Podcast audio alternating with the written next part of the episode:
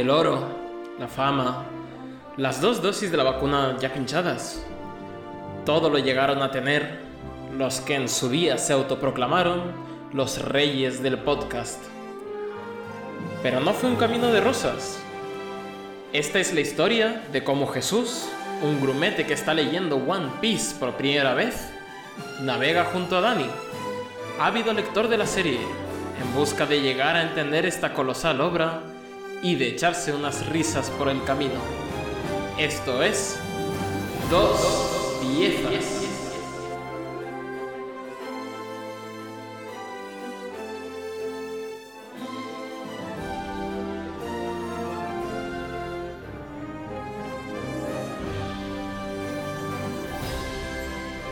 Muy buenas tardes, días, noches, madrugadas o en cualquier hora que nos estéis escuchando, piratas y piratos. Estamos aquí en el sexto ya.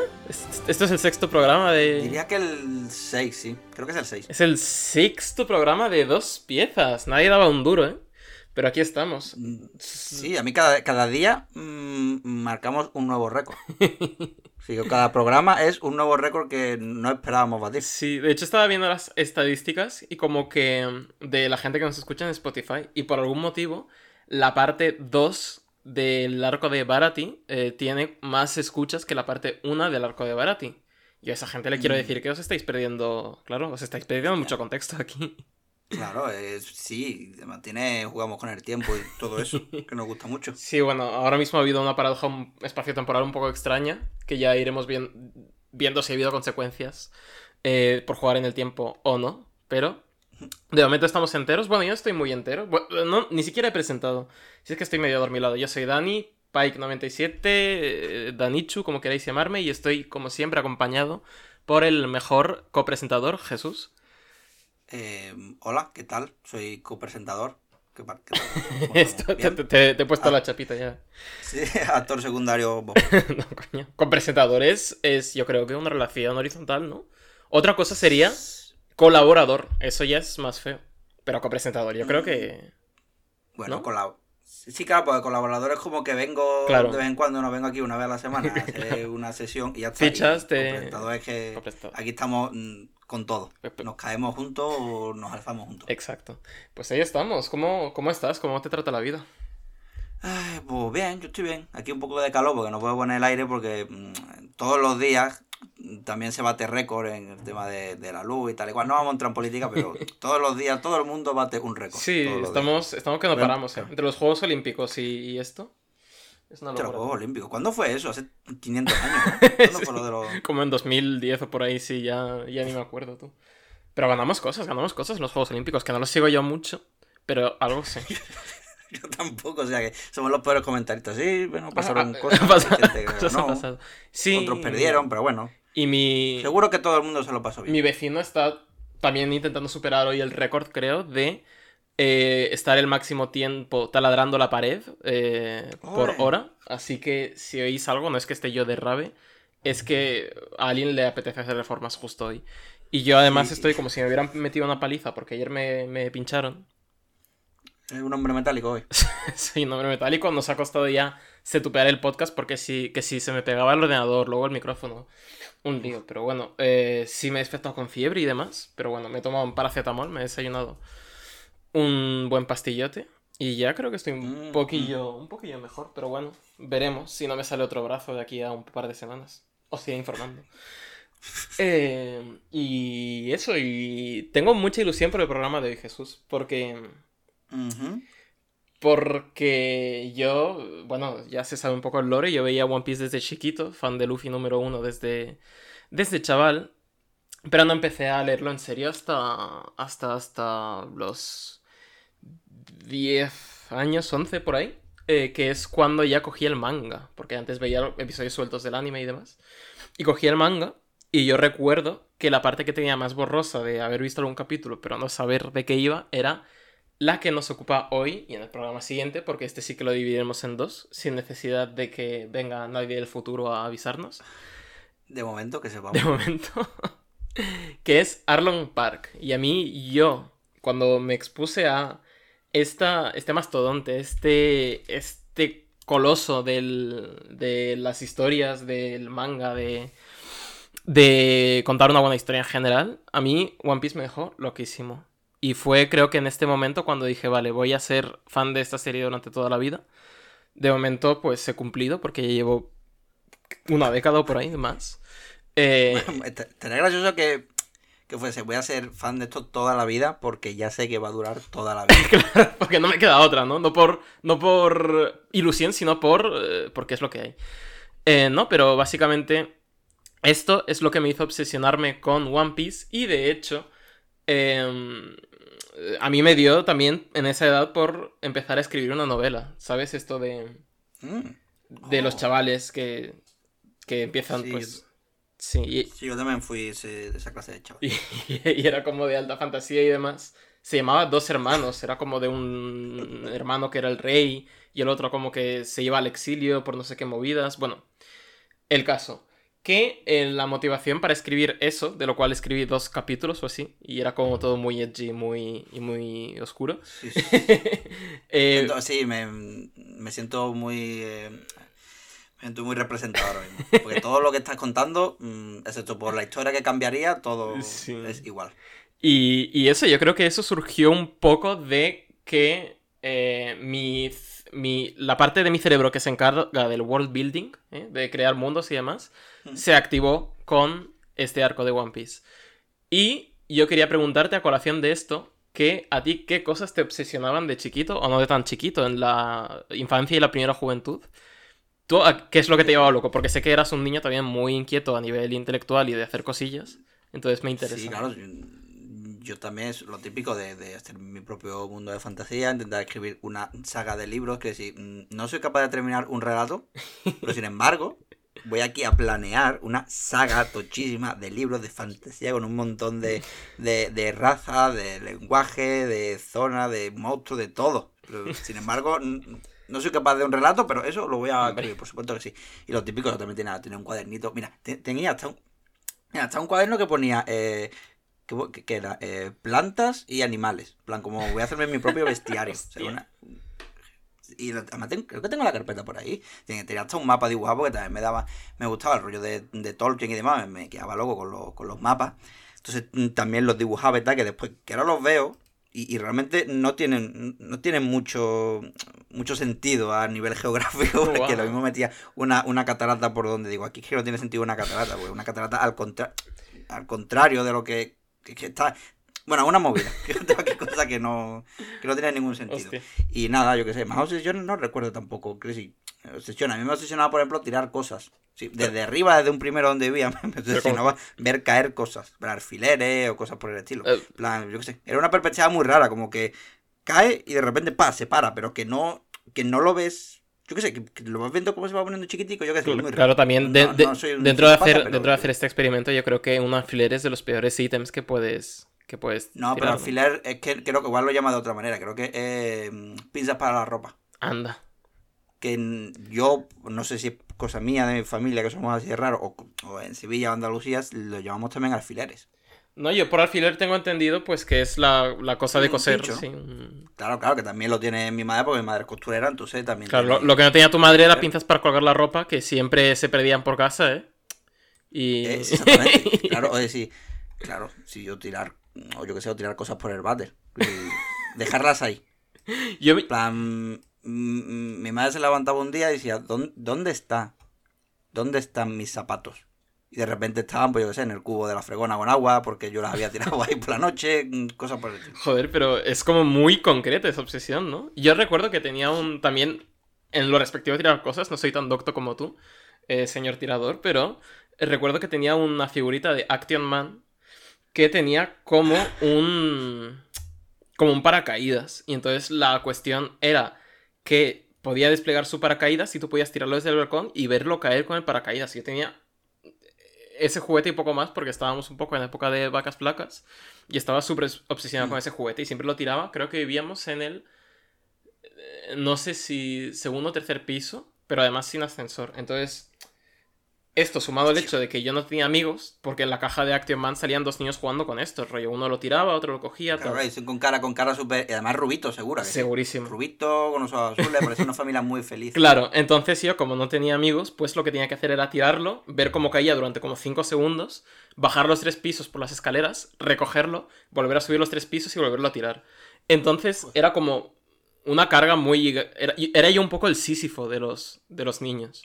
Porque era to- todo este momento de carga solo por el momento de liberación de verlo caer durante como 3 segundos. Porque es que no iba ni, ni tan bien el paracaídas. Pero ese momento valía la Yo, pena. re- yo recuerdo también, una- ahora que has dicho lo de los muñecos, una cosa que me obsesionaba de chico, 10, 11 años, así. Creo que era él eh, fuera de campo. Creo como muy concreto. Que- Joder. Aunque no sé si se llama. Pero- No creo que se llame fuera de campo porque eso en verdad es. Creo que es otra cosa, pero. Era como em, en las historias. Yo jugaba con los muñequitos, yo tenía una, como una, los típicos un montón de muñecos. Que si tenía el Goku, el Spider-Man, el Asioman también. Entonces, claro, los juntaba todos. Y lo típico, pues, mm, se están pelando entre ellos porque no, no, no, te- no tenía otra cosa que hacer con ellos. Y, un torneo de artes marciales como un Goku. Hombre. Y, mm, y había una cosa que me obsesionaba que era, mientras estoy con estos personajes aquí, En otro sitio, otros personajes están viviendo sus vidas, sus aventuras. Que es como, hostia. Ah, paralelas, Qué guapo, totalmente. están vivos, en paralelo, exactamente, Hostia. son montajes en paralelo. Eso me, me, me, me partía la, la cabeza muchas veces, porque estaba jugando con otros dos, pero digo, ¿qué estarán haciendo? No estarán haciendo nada, evidentemente, porque eran muñecos, no no es Story, pero yo me imaginaba que a lo mejor habían ido a comer o que sea cualquier movida, pues me obsesionaba ese tipo de cosas. Me volvía loco. Qué fuerte, tú. Eh... Y, y, y, y yo qué sé. Yo quiero decir que las obsesiones y, las y las aficiones y demás no deberían tener edad, porque estamos diciendo cosas de, de cuando éramos chicos, pero me van ahora. Yo, por ejemplo, yo ahora me he aficionado al War Thunder, que es un juego de, de, de tanques, aviones y demás. Y eso, digo yo, he cumplido los 30, bueno, 31 en verdad.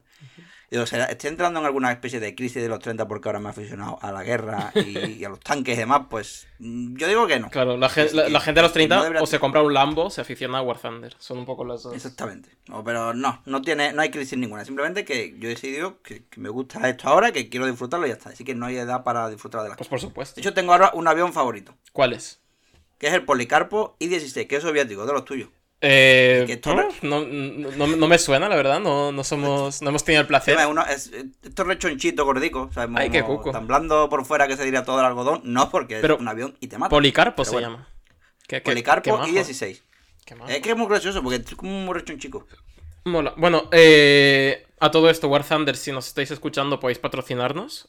Mm, No Exactamente. tenemos nada y, y darme, y, y y, y yo qué sé, y darme aviones, porque no veas tú la cantidad de horas que hay que farmear ahí de experiencia para poder eh, desbloquear cosas, que es como cada vez que anuncian algún avión nuevo, algún tanque nuevo, un barco, lo que sea, es como, yo qué sé, un fondo de pensiones, porque te lo presenta y hasta dentro de 40 años no vas a poder jugarlo. Es como, tío, por Dios. Ahí la miel en la, en la, cantidad de horas que le tengo que echar, porque claro, está ahí como, está claro, Estados Unidos, los, eh, los alemanes, está, está. China, Japón, creo que está mm, Suecia, creo que está Francia, Italia y Gran Bretaña. Y claro, cada uno con sus avioncitos y con sus tanques, con sus barcos, todo.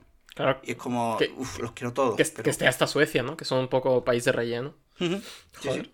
Suecia o Suiza, en verdad ahora mismo mm, me, Ay, no, Suiza, sé, claro. no bailaba ahí. Hostia, eh, igual lo he dicho yo mal, yo qué sé. Ya me ha bailado. se ha, se ha establecido que yo estoy groggy. El caso es que tú tenías un libro de animales y plantas de tu mundo de fantasía, pero lo que no sé es si tenías eh, una especie de hombres pez. Porque... Mm, Pues no, nunca he llegado a tener... Ajá. Porque ¿sabes quién la ha tenido? Eiichiro Oda, el autor de One Piece. ¿Quién nos lo Y va a Lovecraft presentar? también. Y- Bueno, sí, Lovecraft también, claro. Son un poco, un poco mis dos referentes de, de hombres pez. Pero el caso es que nos los va a presentar a estos muy majos en el arco que nos ocupa hoy, que se llama Arlon Park. Y así es como se llama el capítulo anónimo, ay, anónimo, que digo, homónimo, que lo introduce. Estoy fatal de lo mío. Lo siento, es que entre el calor y lo... sé- sé- sé por lo que has pasado. Y bueno, vemos que en la portada, no voy a pararme a comentar mucho las portadas, pero me hace gracia porque es de Navidad. Y esto sería Navidad del año... Supongo que la portada la haría porque era Navidad y sería la Navidad del año 99, supongo, por ahí, cuando se publicó Pinta, esto. Sí, creo que era del 99. Así Creo que... que lo dice en el tomo siguiente ahora sí. Estamos en, creo que decía junio o julio del 99. Uh, O sea que por aquí, por ahí estará. joder.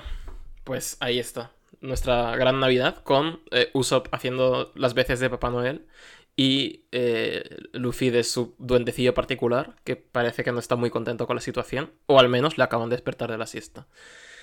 En fin. Trabajando. En fin, que nos encontramos, como siempre que empieza un arco, que ya es como un poco un lugar común, ¿no? A nuestros héroes en una barcaza, que esta vez no es la suya. Y hemos oído a una gaviota, efectivamente. ¿O, o qué ha sido eso? Sí, es que, es, que han llamado, es que han llamado a la puerta y Lisa ha dicho, ¿no te has enterado? Pues mm, os vais a enterar todos. Lisa, espérate. Es que ahora mayor que es que hasta que no le abra la puerta y le diga, ¿ves? No hay nadie y vuelva para adentro, no se va a quedar tranquila. bueno, Entonces, esto es una- tú eh, sigue, tú sigue, Pruebas tú empíricas. sigue contando, tú sigue contando que yo ahora vengo, ¿eh? Vale, perfecto. Pues eso que eh, tenemos aquí, una estampa clásica ya de One Piece, que es una barcaza con la gente, nuestra gente pasándolo bien y unas gaviotas, que bueno, yo supongo que haciendo un manga de piratas, malo estaría no sabe dibujar gaviotas. Pero le gustan mucho a. El caso, que tenemos a esta extraña tripulación conformada por Luffy, Sanji y Yosaku, que es uno de los cazarrecompensas amiguetes de Zoro, que nos acompañan ahora a ir hacia la isla a la que se fue Nami en el arco anterior. Que sabemos que iba detrás de algo o alguien. Vale, ya. Muy bien. Y de- estoy haciendo un poco de recap de todas formas. Sí, detrás de Nami fueron Usopp y Zoro y Johnny. Y ahora pues se está uniendo la segunda. La segunda división, por así decirlo, ¿no? Vale. Y tenemos aquí a Yosaku que está, que está llorandísimo, que es, que es un poco yo, ¿no? Porque también se emociona con poco. Que está llorandísimo por los eventos que dieron lugar al final del anterior arco, que es cuando Sanji se despidió de su gente. Mientras Sanji está pues tranquilísimo fumándose un piti. Y bueno, pues están aquí hablando de... Ay, quiero volver a ver a Nami, dice Luffy, para volver a irme al Grand Line. Y dice una cosa súper interesante, que es que en una ocasión en la que habló con Zef, el chef este que, que tiene un sombrero muy, muy largo, eh, le dijo que, lejos de ser un- una tumba de piratas, el Grand Line era un paraíso. Y esto nos da un poco de... eh, un poco de chicha De, de la perspectiva, de De cómo cambia. Claro, de, cómo- de que lo que es un infierno para unos, pues para otros no deja de ser un paraíso. Y nos hace plantearnos qué clase de gente hay en este mundo, eh, cómo ven el mundo desde su perspectiva, y etcétera. Y me parece muy bueno, ya está. El caso. Que Yosaku va pues del listo, ¿no? De... No podéis sobrevivir ahí, estáis locos, no sé qué. Perdona, chaval. Estás siendo tú muy chulo para estar muriéndote de escorbuto hace dos días, ¿eh? Eso. También te digo. Vaya tema.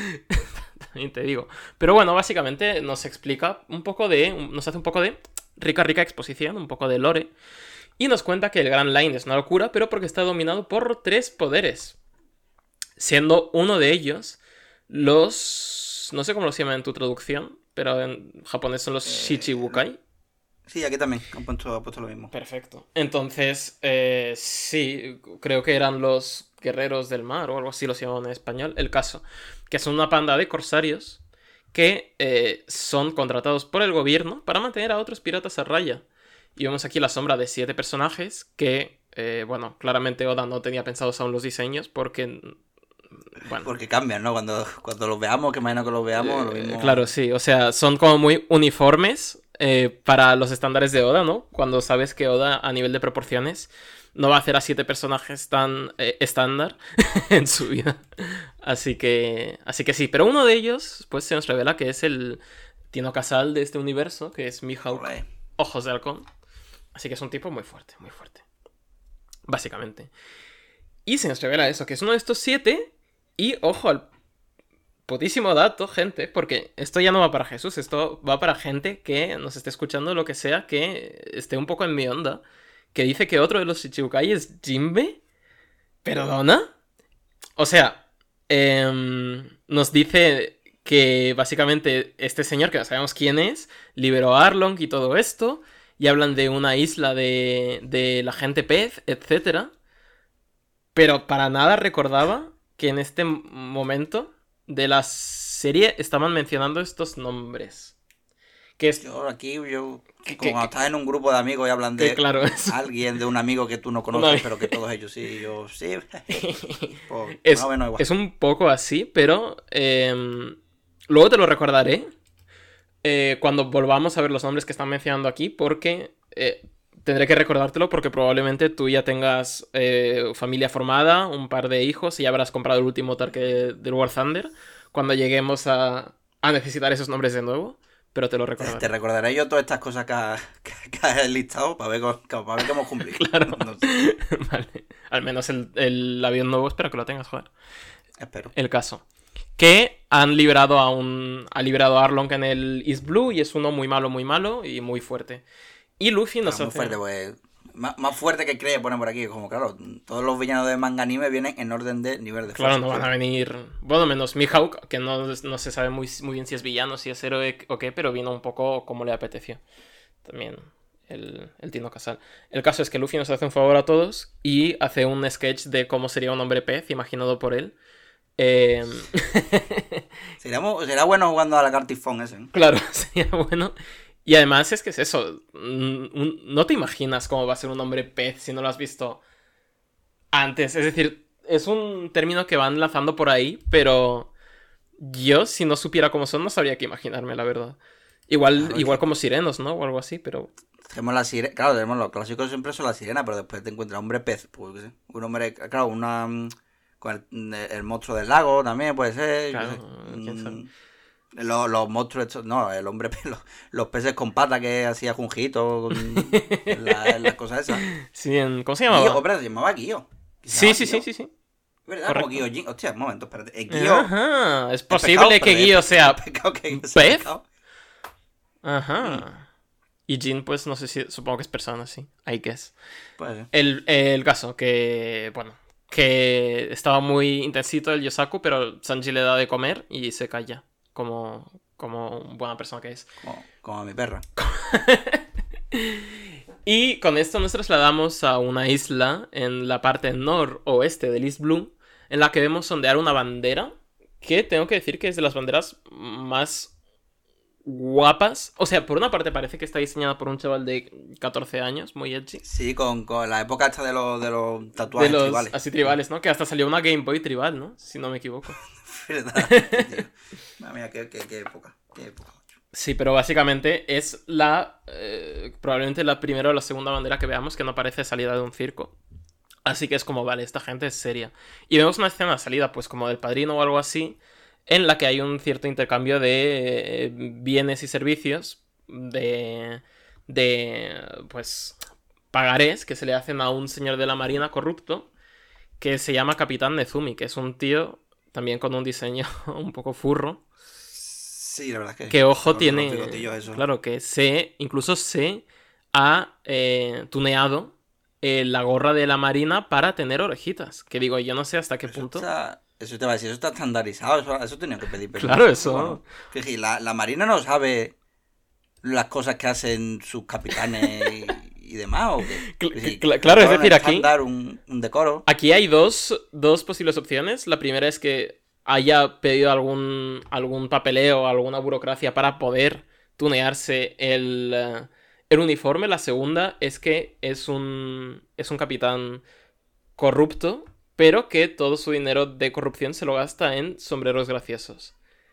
Mm, y en. Vale, sí. Prefiero, Me- me cuadra. prefiero creer en la segunda. Tampoco sabemos si... Porque tiene bigotillos como de ratón también. Es decir, no sabemos si ha nacido con esto y ya ha tenido que asimilar la personalidad de ratón porque es lo que hay. O también se los ha puesto porque es un furro. Hay muchas... Hay, hay como un gen, hay como un gen por ahí en One Piece de, de animal. Porque hemos visto muchas que sí, el de oso, uno que tiene como unos cuernos de cabra. Sí, algo hay, Hay- pero hay algo fíjate ahí. que también se hacen eh, accesorios en la cabeza eh, eh, a medida de eso, para que como que quede más claro incluso, ¿no? Como que no lo ocultan. Mm. Lo cual, bueno, pues más poder para ellos, me parece bien. Y se nos revela, pues, esta tripulación de malos, de la cual el capitán es Arlong, que es, eh, bueno, así son los hombres pez, son personas con, eh, con sus escamitas, con sus eh, branquias, etc. Es que me gusta mucho el diseño. Está muy chulo el diseño. Tiene- Eh. creo que, que es uno de los villanos con, con más carisma que hay por aquí. Sí, al menos de los que hemos visto hasta ahora. eh, desde luego que es. eh, sí, que tú lo ves y dices, disfrutón, ¿eh? Con la camisita Va esa, su chanclita. Y, pero lleva un gorro de invierno, así, es una uchanca lo lleva ahí, ¿no? Sí, es una blanca. Es muy extraño. También tiene más abdominales de los que puedo contar. eh, y bueno, en general un cuello. Que eso sirve para aplastar camiones. Pero bueno. Eh, y la nariz está también. La nariz está chula. Que bueno, eh, esto da un poco para. Si Arlong llevara mascarilla, la llevaría así o así, ¿no? Porque con esa napia. está complicado. Que... Hostia, llevaría dos o tres, ¿eh? Claro. Eh, en general, el mundo de One Piece con mascarillas sería, se resentiría mucho, o al menos habría muchos. Es decir, Usopp también lo tendría complicado para llevar mascarilla. Hmm, sí. y claro, que este se las cargaba, este se las cargaría. El claro. tiburado este. Claro, es un poco complicado el mantenerla. Bueno, en fin. Que nos vamos por las, por las ramas. Que este tío, que es un mafioso, que su, eh, su rollo es que le gusta el dinero por encima de todo. El dinero y las personas pez. Porque este tío es un poco racista, se nos revela también. Bueno, y además lleva la auténtica actitud de tiburado. Como, que es un, un, pez espada, ¿no? Técnicamente es un pez espada. ¿no? Sí. sí. como. en verdad me flipan los peces espada. Sí, un, eh, un pez con una puta espada. a ver, es hueso. Pero sí, a nivel de biología es una locura. En general, las cosas. Como el narwhal. El narval es. Como el nar... No tiene sentido ese bicho. Lo que pasa es que a nadie lo llama, yo que sé, ballena espada. Es que vaya estafa, no, pero bueno. Claro, porque yo que sé, Narval es como unicornio, ¿no? Es decir, se merece un nombre de, ser mitológico al final. Pero bueno, el caso. Que pues este marine, este eh, filo da puta, pues básicamente se lleva su dinerito a cambio de hacer oídos sordos a que Arlong se esté construyendo su pequeño imperio con sus piscinitas y su todo.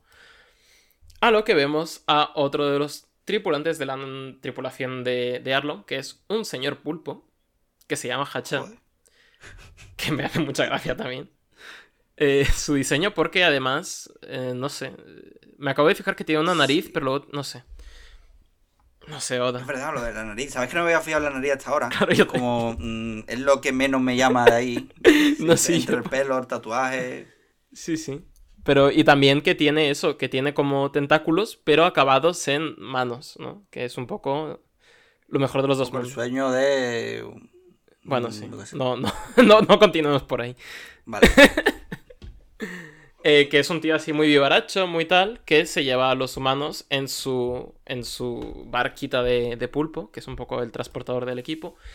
Y bueno, tras esta pequeña escena en la que se nos eh, muestra Arlong, vemos a Nami llegar al Arlong Park, que es como se llama la base de este señor, que es como una pagoda con su terracita y demás. Y eh, vemos que hay un niño que busca venganza, ¿no? Que parece algo salido de Kill Bill o algo, que han matado a su padre. Y él dice, pues ahora voy a vengarme de Arlon con un cuchillo. Lo típico. Claro. Ahora, lo, ahora que Nami, que se nos revela que es una malvada. Una... No, sí, o, era así antes, o Luffy y el resto del grupo han sido una mala influencia, porque no vea la de palos que le da al niño. No deja, con uno no vale. te la va a llevar toda ahora. como que estaban ya guardados.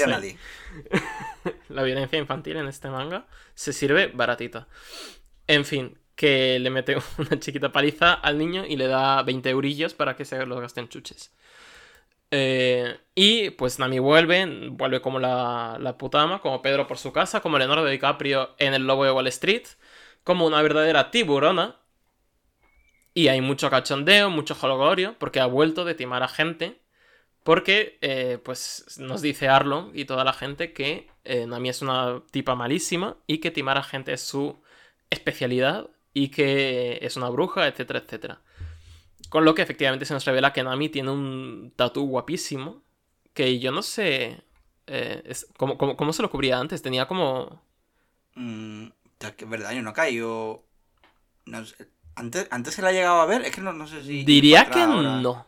Diría que. Es que sé que antes, al menos en la primera. En la primera. En el primer arco tiene como eh, mangas de. O sea, manga corta.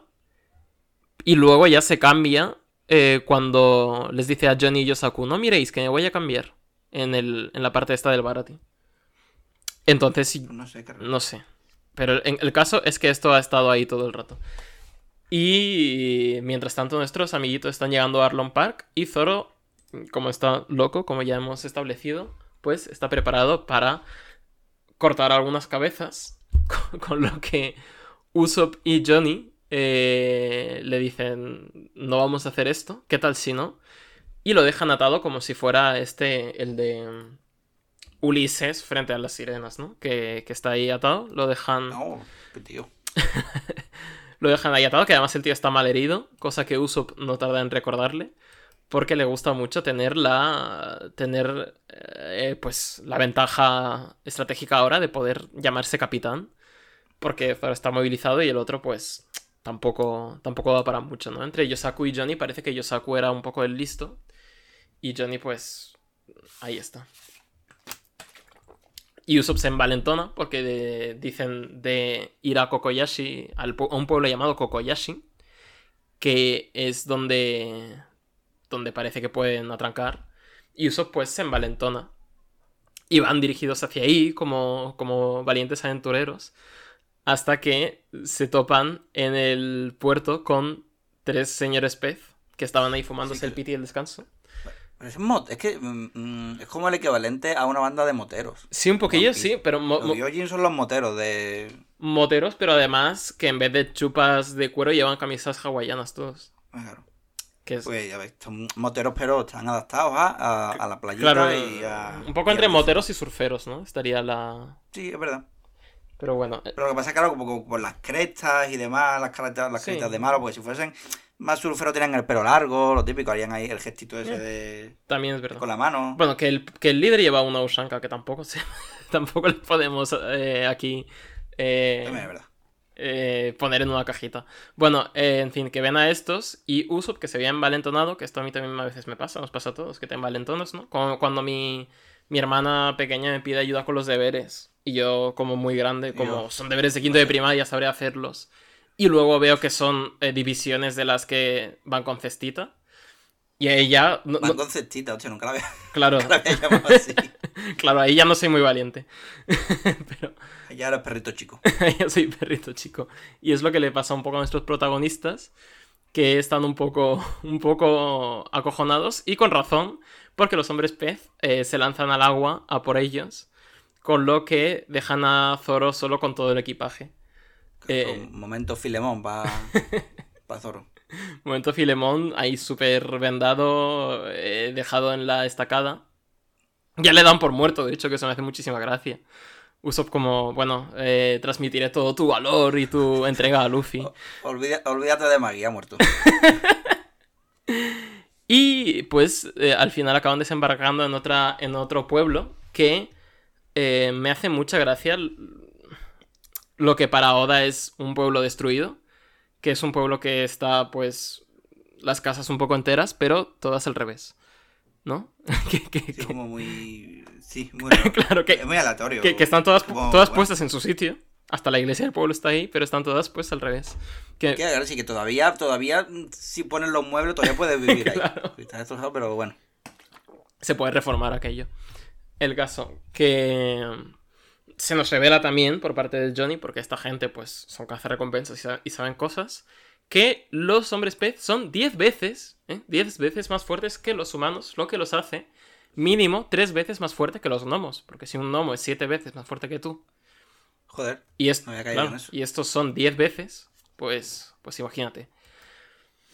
Eh, básicamente, pues se... Me gusta que sea 10, que sí que no sean 9, no sean No, 7, eh. 9, 12, no 10. No, claro, son, Pero son, Este tipo de cosas es múltiplo de 5 siempre. Más 15 te lo aguanto. Eh, y se ve que, has- que lo ha hecho alguna especie de monstruo, a lo que no pueden debatir mucho más porque otro hombre pez eh, está a punto de alcanzarles. A- a- aunque- al menos a Usopp, que va corriendo hasta que se topa con el niño que quiere venganza, que no tiene suficiente con meterle una pali- con que Nami le meta una paliza, que ahora también se enfrenta a Usopp confundiéndole con un hombre pez, que es lo que me hace más gracia de todo. Y, Por las narices. ¿no? Claro. Y le para una señora que le dice, "Mi- mira, no, hombre, a ver que parece un hombre pez, pero tampoco mucho, ¿no? Y, y esta señora, pues, se nos presenta como Nojiko, una pueblerina de Kokoyashi, ¿no? Y pues, eh, en lo que... Espérate. Sí. Que el, ¿sabes que el niño se llama Chavo. ¡No! Sí, aparte de aparte de ir a, por, a, a- a porrazo por capítulo. O sea, eh, dos cosas que quiero decir, porque he descubierto cosas. Vale. Primero que se parece al niño del juego de Digimon World, de la Play 1. Ajá. Así que dije, a ver, voy a buscar a ver si el sombrero, tal, gorrito se de los mismos colores y tal. Entonces, lo típico, ¿no? Busco Google, Chavo, One Piece. Y me sale una página web llamada, es que esto lo tengo que contar porque es que esto es una maravilla, que se llama One Piece Fanon, Oh, que es como una un Wikipedia y le tiene una entrada dedicado a un chavo del 8 de dibujito, que es como, esa página web como un mundo paralelo de One Piece, donde el chavo del 8 está ahí. O sea, no me lo estoy inventando. Si buscáis One Piece Fanon, hay ahí un- una Wikipedia enorme de eh, Pero- cosas fan de One Piece.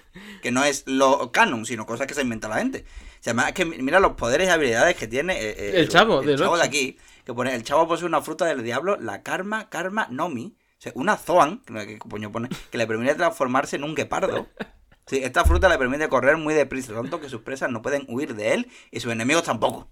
Por, por diferenciar una cosa de otra.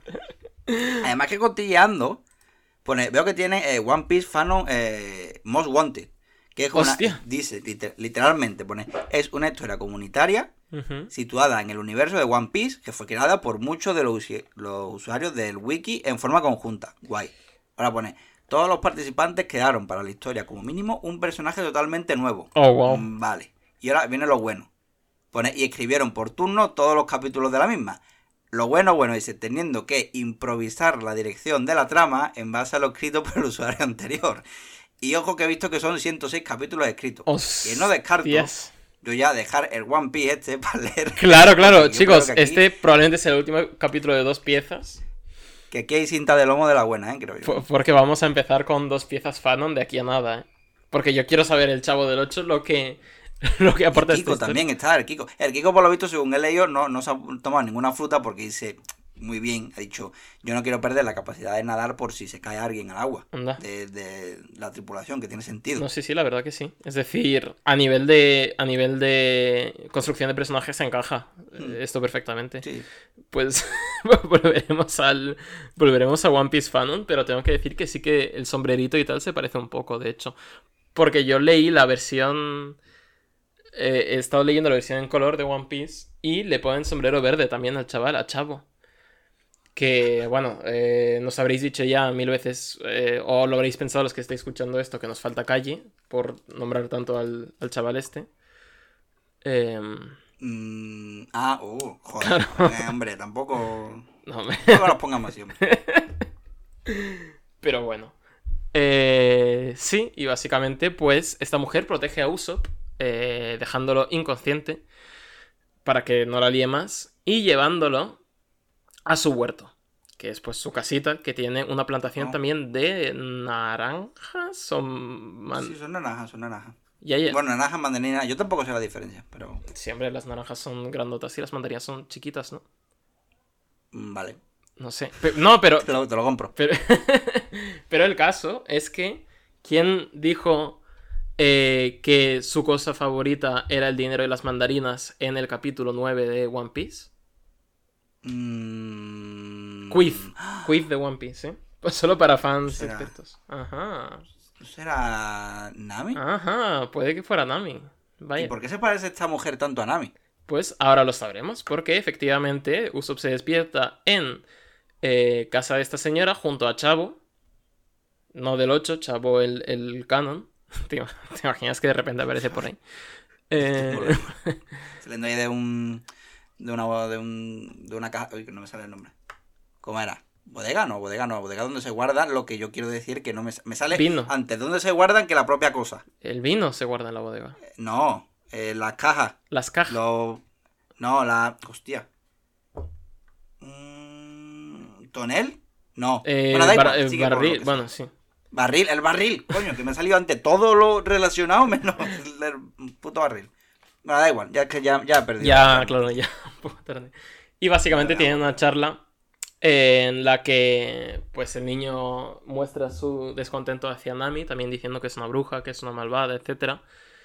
Y Nojiko le dice con toda la parsimonia que vaya y que se muera, porque eh, morir por una causa banal, que esto también es un tema recurrente en One Piece, ¿no? Que también pasó con el alcalde aquel de, del pueblo de Bui el Sí. payaso, que también estaba preparado para matarse. Sí, la venganza es un juego de idiotas, como dice Arthur Morgan, protagonista de Red Dead Redemption 2. Joder, ¿cómo lo ha metido, eh? No ha desaprovechado ahí la oportunidad de la referencia.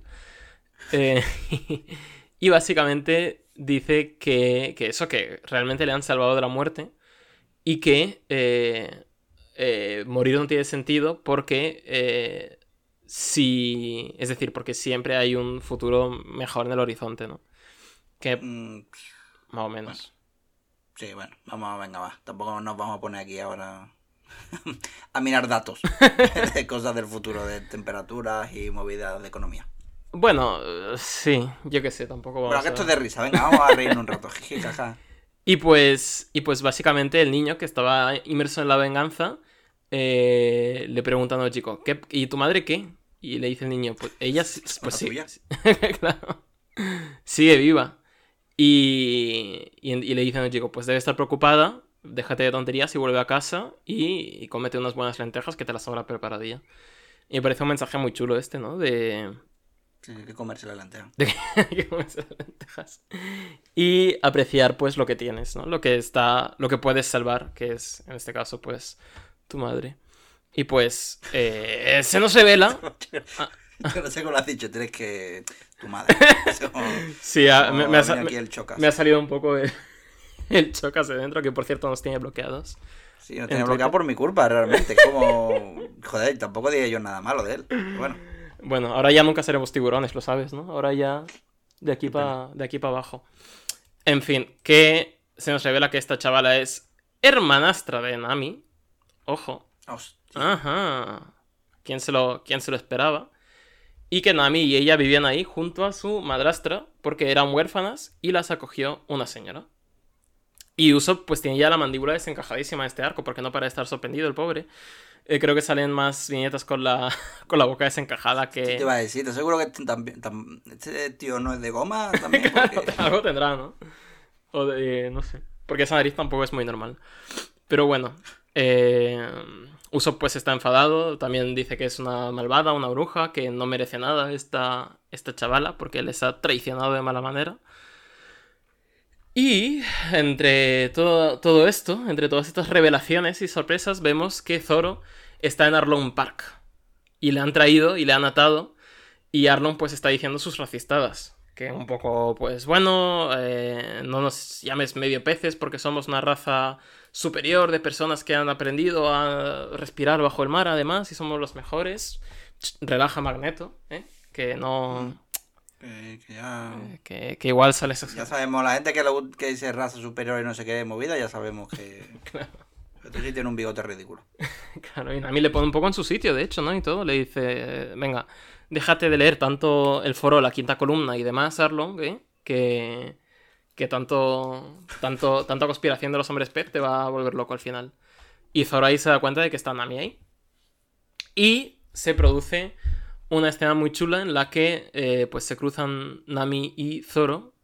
Y eh, los hombres pez se preguntan, oye, ¿y tú de qué conoces a este? Y Nami dice, no, es solo una víctima más, ¿no? Dice que simplemente les ha engañado y que no esperaba que, que estuviera aquí y que, pues, que pringao, que ahora estáis apresados por nosotros. Y ahí Zoro está más serio que, que una pasa y le dice, es así como eres verdaderamente. Y vemos dos primeros planos de, su- de sus caras en el que Nami le contesta que sí, que efectivamente, que ella es una oficial de los piratas de Arlong y que ella era pirata cuando se conocieron. Y ahí tenemos a, a- a Arlong reforzándolo, diciendo que, que sí, que esta persona no tiene compasión por nada ni por nadie, que le da igual todo, hasta se puede olvidar de la muerte de su propia madre por dinero. Y aquí vemos otros dos primeros planos en los que eh, Nami se muestra mucho más compungida y Zoro, ya con los ojetes entrecerrados estos de Clint Eastwood que pone a veces, em, De, per- de perro sospechoso. de perro sospechoso, ya se está dando cuenta de que hay algo que no está bien ahí, de que Nami le ha mentido y que él ha captado ese farol. Y ese juego de miradas. Sí, porque- Sí, aquí es Pues- como también mucho juego con la sombra. Porque Ujú. eh, pone los primeros planos, los primeros planos aquí con Arlon, primero que sale pone como una sombra durísima que es o blanco o negro. O sea, con Arlon Ujú. no hay gama de grises, es malo malo. Ujú. Pero en ese momento, o sea, con Nami y Zoro hay sombra. O sea, Es como con esas Uh. líneas, ya está diciendo que hay, que hay tonos de grises, que igual Nami no es tan mala. Me parece Ujú. muy, muy bien Muy elegido. chulo, o sea, Muy chulo, sí, sí. No me había fijado, pero tienes toda la razón. Básicamente, eh, es que esta, esta escena me parece muy de...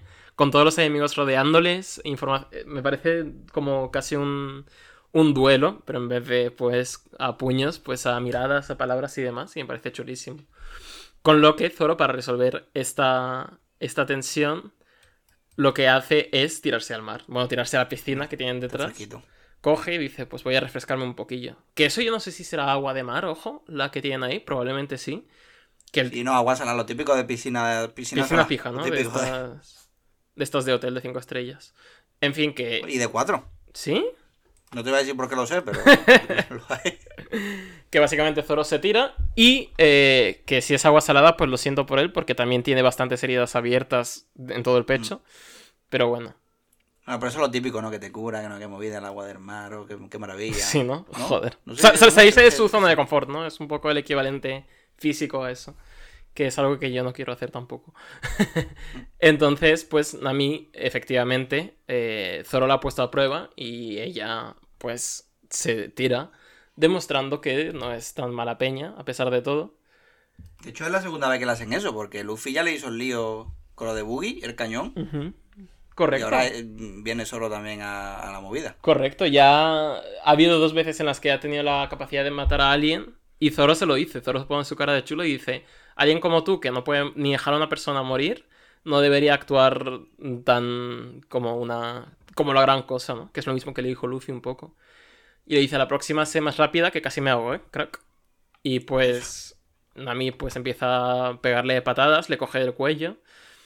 Y, y es un intercambio muy guay. Le dice, tienes, tienes unas cuantas vendas, ¿eh? Y le dice, "Ah, es que me he quedado sin, sin recambios de ropa. Y ahí pues ya le pega y le dice, le dice encerrarle y ya, y ya lidiaremos con él. Mientras tanto, Arlong tiene asuntos que eh, resolver en el pueblo Kokoyashi, que es el pueblo de la hermana de Nami, de Nami, recordemos. Y estos asuntos es pedirle explicaciones a un señor que tiene un molinillo de viento en la cabeza, que no sé hasta qué punto es una persona apta para pedirle explicaciones de nada. Y además tienes como el hombre parche también. sí. Eh, Yo, yo lo de lo del lo del molinillo no me había dado cuenta hasta que Luffy no se da cuenta. ¿eh? Ya eso Es más adelante. muy gracioso también. Sí, pero me hace gracia el, esto recurrente de que de no darse cuenta de cosas estrafalarias de los personajes porque tienen muchas cosas estrafalarias. Claro, porque todo es estrafalario en un segundo, todo. Entonces como que ya son cosas normales, ¿no? Y pues eh, está amenazando a este tío porque se ha descubierto que tiene armas. Y que le gusta la quinta enmienda, ¿no? O la que sea. Y que eh, le gusta coleccionar armas al tío. Y Se entonces, llama Genso. Claro. Como Genso Ikari. Tiene armas, Ajá. armas que flipa. Ajá. Entonces, pues Arlon le dice, esto es cosa de rebelión. no me- encima, vale que me paguéis el tributo, pero tienes unas armas y esto a mí no me mola. Así que, eh, pues, os voy a reprender. Con lo que se nos revela efectivamente que Nami, eh, eh, no era tan mala.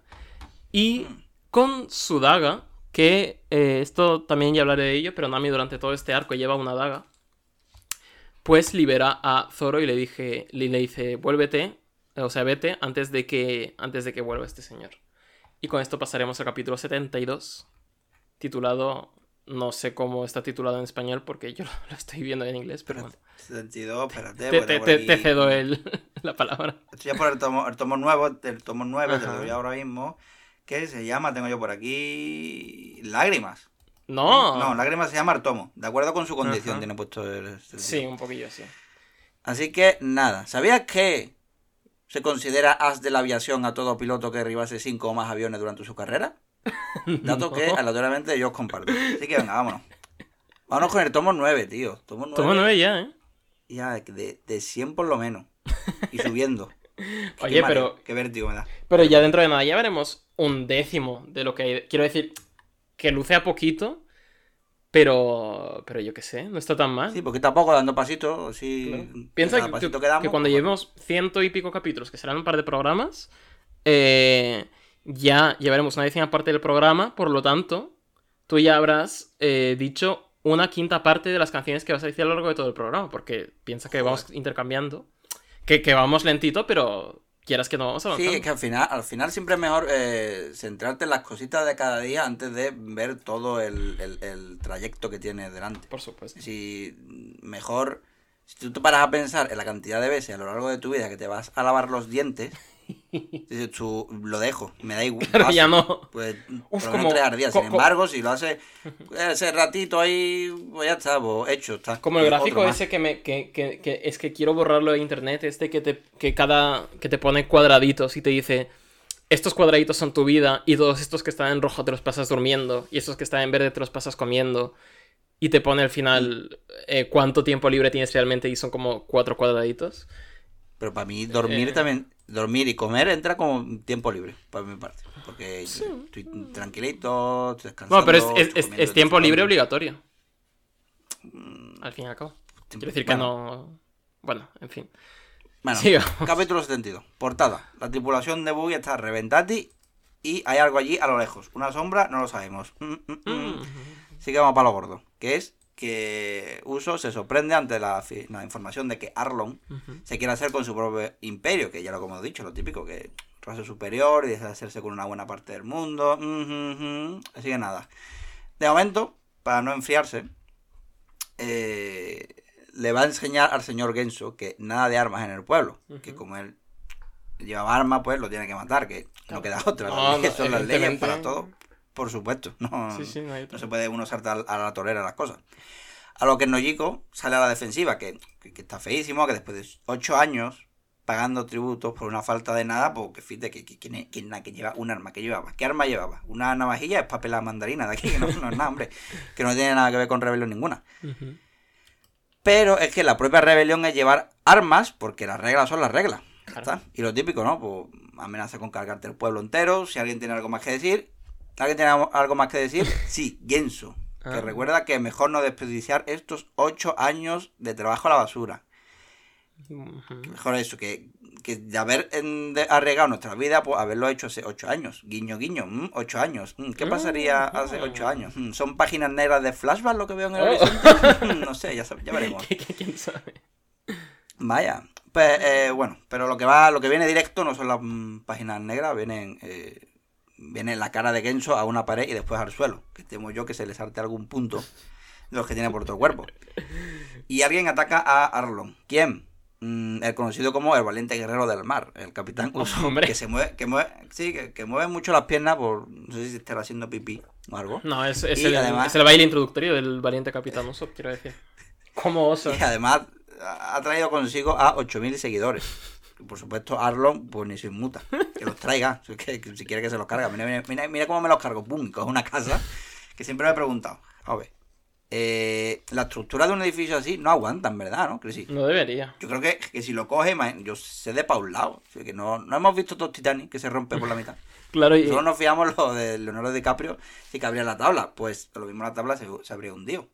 Pero eh, si coges estas cosas así, al final. igual era un pueblo de estos preconstruidos, de estos que hacen, ¿sabes? Que las casas son como módulos. Que es una, una, una cosa así muy moderna. Que las- Pero se rompe igual, ¿no? Que, que- que ese peso. no sé. bueno, supongo, sí. Tampoco le voy a buscar tampoco mucha lógica a esto, pero, pero creo que se habría roto.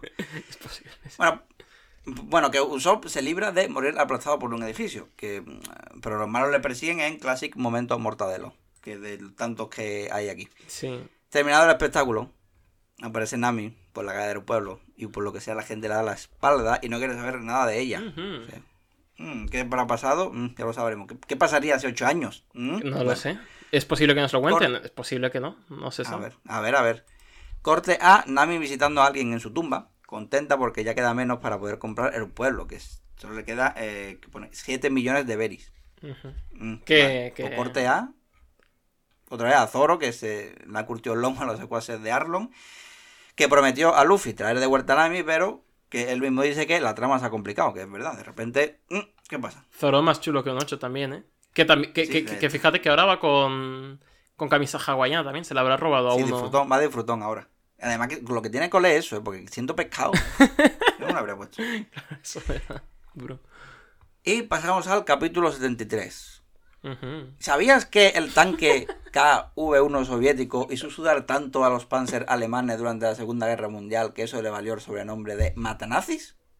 Ahora Pues sí, ya- desde luego. Gracias a Dos Piezas, tu podcast favorito de eh, One Piece y curiosidades sobre tanques y aviones de la Segunda Guerra Mundial. Vale. Capítulo 73, portadita. Que bueno, por supuesto la sombra que se veía a lo lejos era eh, Boogie y, y el oso yogi y tal, y el pesado ese de, de que le ponían los nombres a todo Sí, lo que el- hace, y la chica que no sabemos quién Ah, es de una, momento. una chica, sí. Bueno. Y vamos otra vez con mi personaje favorito de todo el arco, porque es Ach- ah, Achan.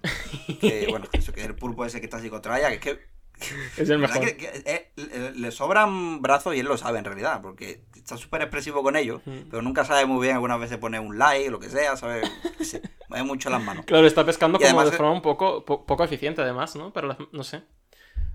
O es decir, verdad, no- no, podrá deja- centrarse. Sí, eh, claro, cuando, cuando pique uno, como lo... Claro, y yo los pescadores que he visto, muchos lo que hacen es dejar también. Bueno, no Claro, sé. y lo dejan. Sí, sí, lo dejan ahí ya cuando viene por, por recoger sedal, pero aquí no tiene, no tiene brazo para recoger sedal.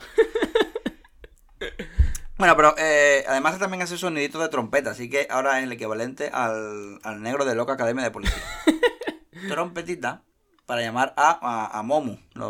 Que- bueno, creo que sería Mumu, bueno, Momu. Sí, ¿Qué es? como sea. Que eso, que es su hora de comer, que, que vemos ahí entre la sombra, vemos un ojo en la cueva, ¿no? La silueta con Sí, cuerno, que esto, es, que esto es el monstruo que nos llevan también preparando para su, apa- su aparición desde el principio del arco, que dicen, cuando está el pueblo destruido, dicen, esto no puede haber sido obra de personas, tiene que haber sido un monstruo del Grand Line, no sé qué.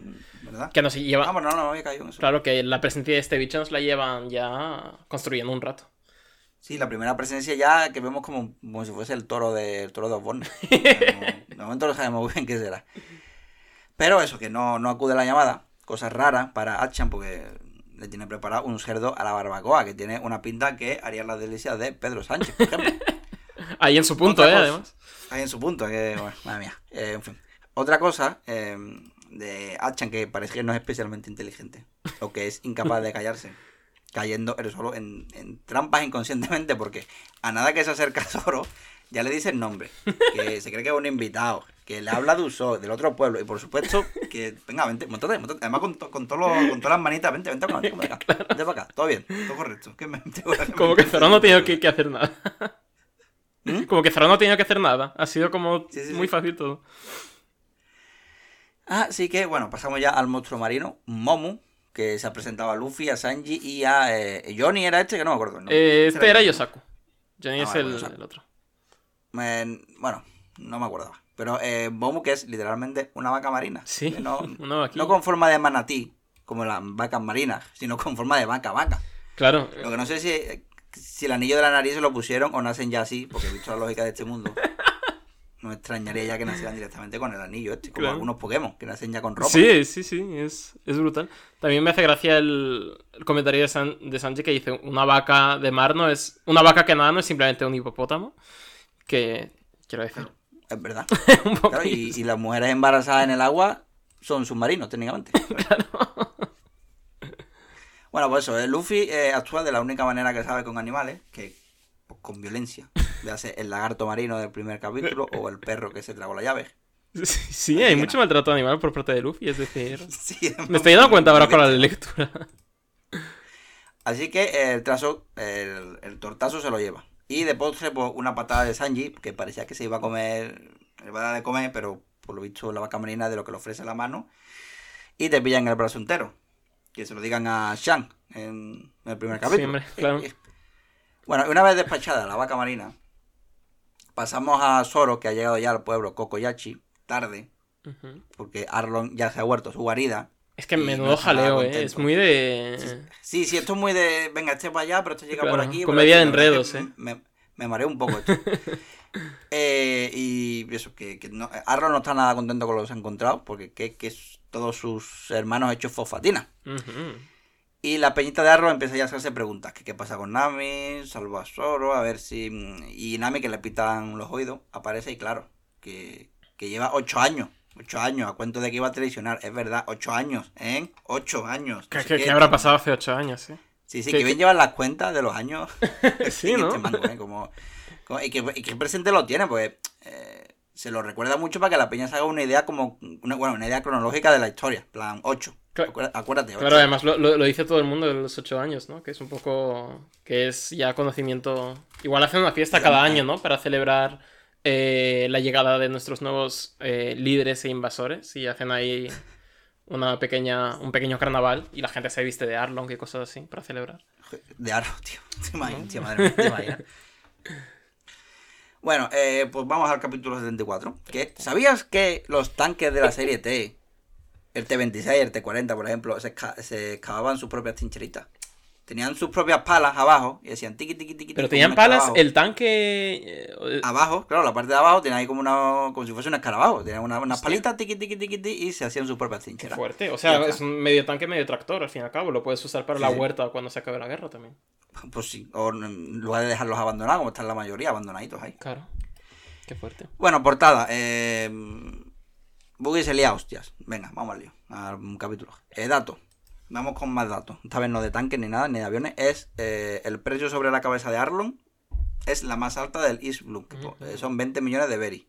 Que la verdad tampoco tengo nada con, con que compararla. Así que bueno, Eh. ok. Está bien. Pero que te dé para pagar la luz, por ejemplo. Otro dato de Arlon es que va a matar a Usopp. Y le tiene tirria a Zoro. Así que piensa que si mata a Usopp, igual Zoro viene. Claro. Mm, ok. El pobre Usopp pues, le pide ayuda a Nami. que, que si ya la confianza de la tripulación de Arlon con Nami está ahí, ahí, imagina ahora. Claro. Uno desconfía de ella porque Nami es muy lista y todo el mundo sabe que a ciertos hombres le ponen nerviosos las mujeres demasiado inteligentes. Y a Nami porque no le sienta mm, bien que justo cuando ya estabas a nada de conseguir el dinero para comprar el pueblo, todo parece que empieza a torcerse. Claro. Que, ¿Tú sabes cómo? que, que todo ha sido porque han, porque han venido esto. Es decir, que no es lo típico de. De repente el malvado tiene un plan incluso más malvado, etcétera. No, es que han venido estos y lo han liado y lo han puesto Sí, pero- todos patas arriba. Ya, pero ¿tú sabes cómo se habría solucionado esto? ¿Cómo? hablando las cosas. Si tan lista no será Nami cuando a estas alturas no se ha dado cuenta de que si deja tirada la tripulación de Luffy, este pues va a hacer todo lo posible para buscarla. Y encima se va, si dan explicación, pues Claro, ta- ta- hay ta- muchas pro- También hay que. hay posibilidades de que se líe por el camino. Hay que decir que eh, probablemente habrá hecho aventurías de estas durante muchos años y nunca se habrá encontrado a nadie como, como Luffy porque es complicado encontrarse a alguien como Luffy. Claro. Pero bueno, si- es que si los personajes hablasen de todas maneras, no, no existiría la mayoría de, los, de las historias realmente, pero bueno. Y venga, dejen paso que viene Achan. Siempre me, me cuesta pronunciar esto. Mm, Bueno, sí. Eh, eso, diciendo que si llegas a saber quién era Zoro, madre mía, si lo llegas a saber. Un poco momento, otra vez momento mortadelo este que nos gusta a todos, ¿verdad? bueno, eh, que se equivocó, que no lo sabía y por eso lo llevó al pueblo de Kokoyachi, que pensaba que era un invitado. ¿Ves, Nami? Que, que hablando se entiende la gente. Él se ha equivocado, lo comenta y ya está. Claro, y Y- Pero como ya no hay vuelta atrás antes de que Zoro la líe, pues se quita de en medio a Usopp y así la peñita de Arlon deja de sospechar de ella. Palazo y navajazo. Usopp lo intentó, Ujú. pero no llegó. que... Mírate la Nami, ¿eh? ¿Qué, qué, qué, Lateral. qué- qué pillo es eso, eh? También, también te digo. Mm.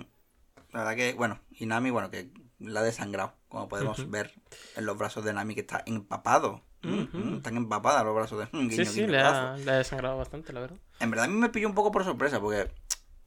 A ver, que, que- que me quedé en plan, ¿qué acaba de pasar aquí? ¿Qué es esto? ¿Qué, ¿Cómo? What the fuck? Sí, ¿Cómo? la- ¿Qué acaba de pasar? Es- Nami, por Dios. Este arco para la gente que lo le- leía semana a semana en su día tuvo que ser un carrusel, ¿no? Un poco de, de no saber muy bien qué pensar en cada...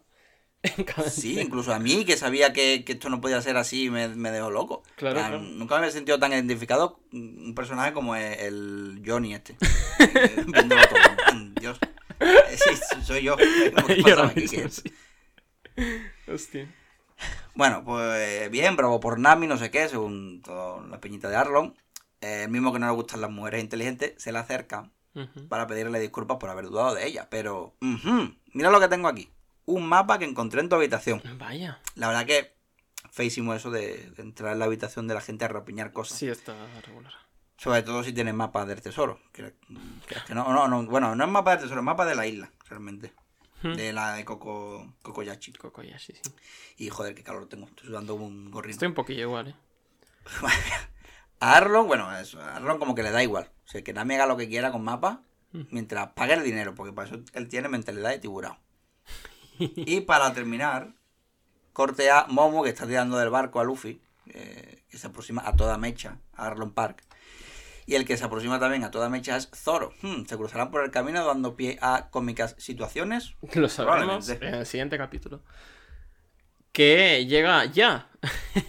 que es el que es el 75 en el que, bueno, ya vemos que en la portada eh, es, es- hemos llegado a la conclusión de, de las aventuras de Boogie, ¿eh? que bien por él, que ha luchado mucho, ha ido desde ser chiquito hasta recobrar toda su, su tripulación junto a una nueva aliada. Y muy bien por él. Un fuerte aplauso. eh, por esta maravillosa historia que nos ha brindado. Gracias, Boogie. El caso que es esta gente eh, sabe cómo entrar a los sitios. Y esta vez no es para menos porque entran volando en un barco que ha sido catapultado por una vaca marina gigante. Que quieras que no está bastante guay. Sí, Explícale esto a gente de fuera. creo. Claro. En plan, ¿de dónde cae esto? Que es lo mismo que se tendrá que preguntar Zoro. ¿Por qué le cae? Pues eh, justo delante. Que bueno, es un reencuentro bastante bonito. Si no fuera porque acaban todos eh, malheridos por. Por. Te iba a decir, es que, que, que Zoro que se, la, se la recibe todas. No para, ¿eh? No para. Yo. De algún lado u otro se la lleva. En plan, estoy aquí en medio del bosque, no me va a pasar nada, y de repente Zoro- aparece Luffy con un barco Zoro a mí- en medio de. A mí me recuerda a mí de, chiquito porque a mí no me gustaba mucho el fútbol, pero en los patios había un grupo de chavales que jugaban al fútbol siempre. Y por algún motivo, eh, la pelota tenía una cierta predilección un- para ir a mi cara. Eso pasa mucho a mi madre. Mi madre es un imán para, para eso. Pues sí estamos, tu madre, Zoro y yo, como, como la verdad, el verdadero trío calavera, porque no sabemos cómo nos, no nos la hemos abierto aún la calavera. Así que eso. Em, viene Johnny, la representación de todos nosotros, y grandísimo porque eh, Usopp ha sido asesinado por Nami. A lo que corte a eh, Chavo, eh, el niño, eh, este, no del 8, ha venido a ver a la peña de, Ko- de Kokoyashi porque eh, se ve que los supervivientes de, de Goza eh, se las apañaron para eh, llamar a la marina y pues bueno, a, a ver qué pasa aquí, ¿no? A ver qué. A ver qué. Y entonces vemos a los marines como un discurso así muy de Braveheart, de vamos a, a dejar pasar estas injusticias de no sé qué, no sé cuánto. No, señor. Vamos a dejar que la libertad de los hombres se vea comprometida. No, señor. Eh, Sí. Así que le tiran un cañonazo a Arlong. Aquí dice, espérate, es que, que dice, dice uno del ca- capitán de aquí, dice, el mundo va muy mal si los piratas se pueden asentar cómodamente en lugares como este. Digo yo, le, le mérito, Abu Dhabi. Ah, bueno. eh, Sí, perdón, eh, no, pero es- eh, esto ahí me gusta porque también en este arco ya se nos. eh, se nos empieza a, ver, a revelar que dentro de la marina también hay un cierta, cierto conflicto interno, ¿no? Porque ya hemos conocido al marina anterior, que es el- la rata aquella, y a este que tienen visiones muy distintas de lo que tiene que hacer la marina. Y luego veremos a otra marine, que conoceremos un poquillo más adelante, que también tendrá sus cosillas, ¿no? Mm. Y eso me, me mola, porque en una historia de piratas pues sería muy fácil poner a la marina como una fuerza uniforme y ya está. Y son como los que te persiguen, ¿no? Como un poco, un poco rollo piratas del Caribe y demás. Pero no, aquí tienen sus feudos internos y eso está guay. El caso, que le tiran un cañonazo a Arlong que se lo para con la dentadura. Se va a decir, aquí primero, dos cosas. Lo primero, buen poderío en esa boca. Sí, sí. Y segundo, eh, no pasamos por alto la buena puntería del que disparó, porque iba derechito De- a la boca. ah, el Arlong no se ha headshot, ¿eh?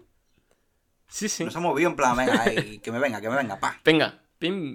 Igual también, igual también ha recibido la segunda, la segunda dosis Arlong, ¿eh? Y por eso. También. O es como tú, que, que la recibe toda en los balones. Claro, por eso le ya le ha, se le ha puesto tan fuerte la dentadura y de tanto recibir. Eh, pero bueno, el caso es que Arlong tenía la idea de sobornar a estos también, pero le han enfadado porque le han hecho masticar un poco de, un poco de plomo y eso no le gusta nunca. Así que manda a sus tres oficiales, que son nuestro querido amigo Ha- Hachan, Hatchan. Hachan, Cuesta, ¿eh? En verdad cuesta. Me parece que no, pero. acompañados de eh, Kurobi, que es un tío con unas trencitas muy monas, y eh, Chu, que es un tío con un botox bastante pronunciado. Uh, verdad. ¿eh? Además han como maquillado, ¿no? Bueno, Sí, sí, sí. Que, que, bueno, su plan es ir los tres, pero el Chu, el del botox, realmente tampoco hace mucho ahí, porque van los tres a hundir el barco, pero eh, el, el tío este, el del botox, lo único que hace es estar en la borda y contar el plan, ¿no? Lo que van a hacer. Bueno, escupir, ¿no? Que Bueno, a escup- me sale Sí. como. Me sale pistola de agua, que es como. ¿A qué velocidad va esa agua? Sí, pistolilla ahí de. sea, ¡pa! Pero vaya, que escupe a dos, que tampoco. Quiero decir que. Bueno. eh, Mi punto es que si el plan era hundir el barco desde el principio.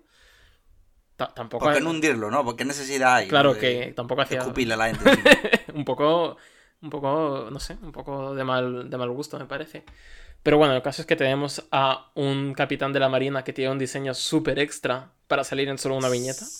Sí, sí, como que hay algún peluquero por ahí del mundo de One Piece que se está sacando una pasta estafando a gente como a este o al Mepo. Claro, pues, Ojalá, eh, estoy seguro de que más víctimas habrá por ahí. No, pero, y además concuerda porque tiene que ser algo dentro, dentro de la marina, ¿no? Porque el Mepo también era, era de por ahí y tenían, tenían esos problemas capilares también. El caso, que a mm, relación, número de viñetas en las que sale el personaje, eh, diseño loco, creo que tenemos un claro ganador por ahora, que es este señor.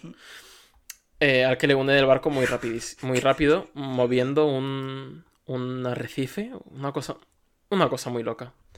No, no, voy a poner a detallar, no me voy a poner a detallar este plan porque no lo entiendo, pero básicamente generaron un remolino y adiós barco. Y Chavo pues se quedó un poco chafado porque claro, porque porque ahí se quedó. Y Nojiko dice, pues mira niño, es lo que hay. Lo siento. Es lo que hay. Es lo que Es desoladora, ¿eh? nada más. Sí, la verdad que sí.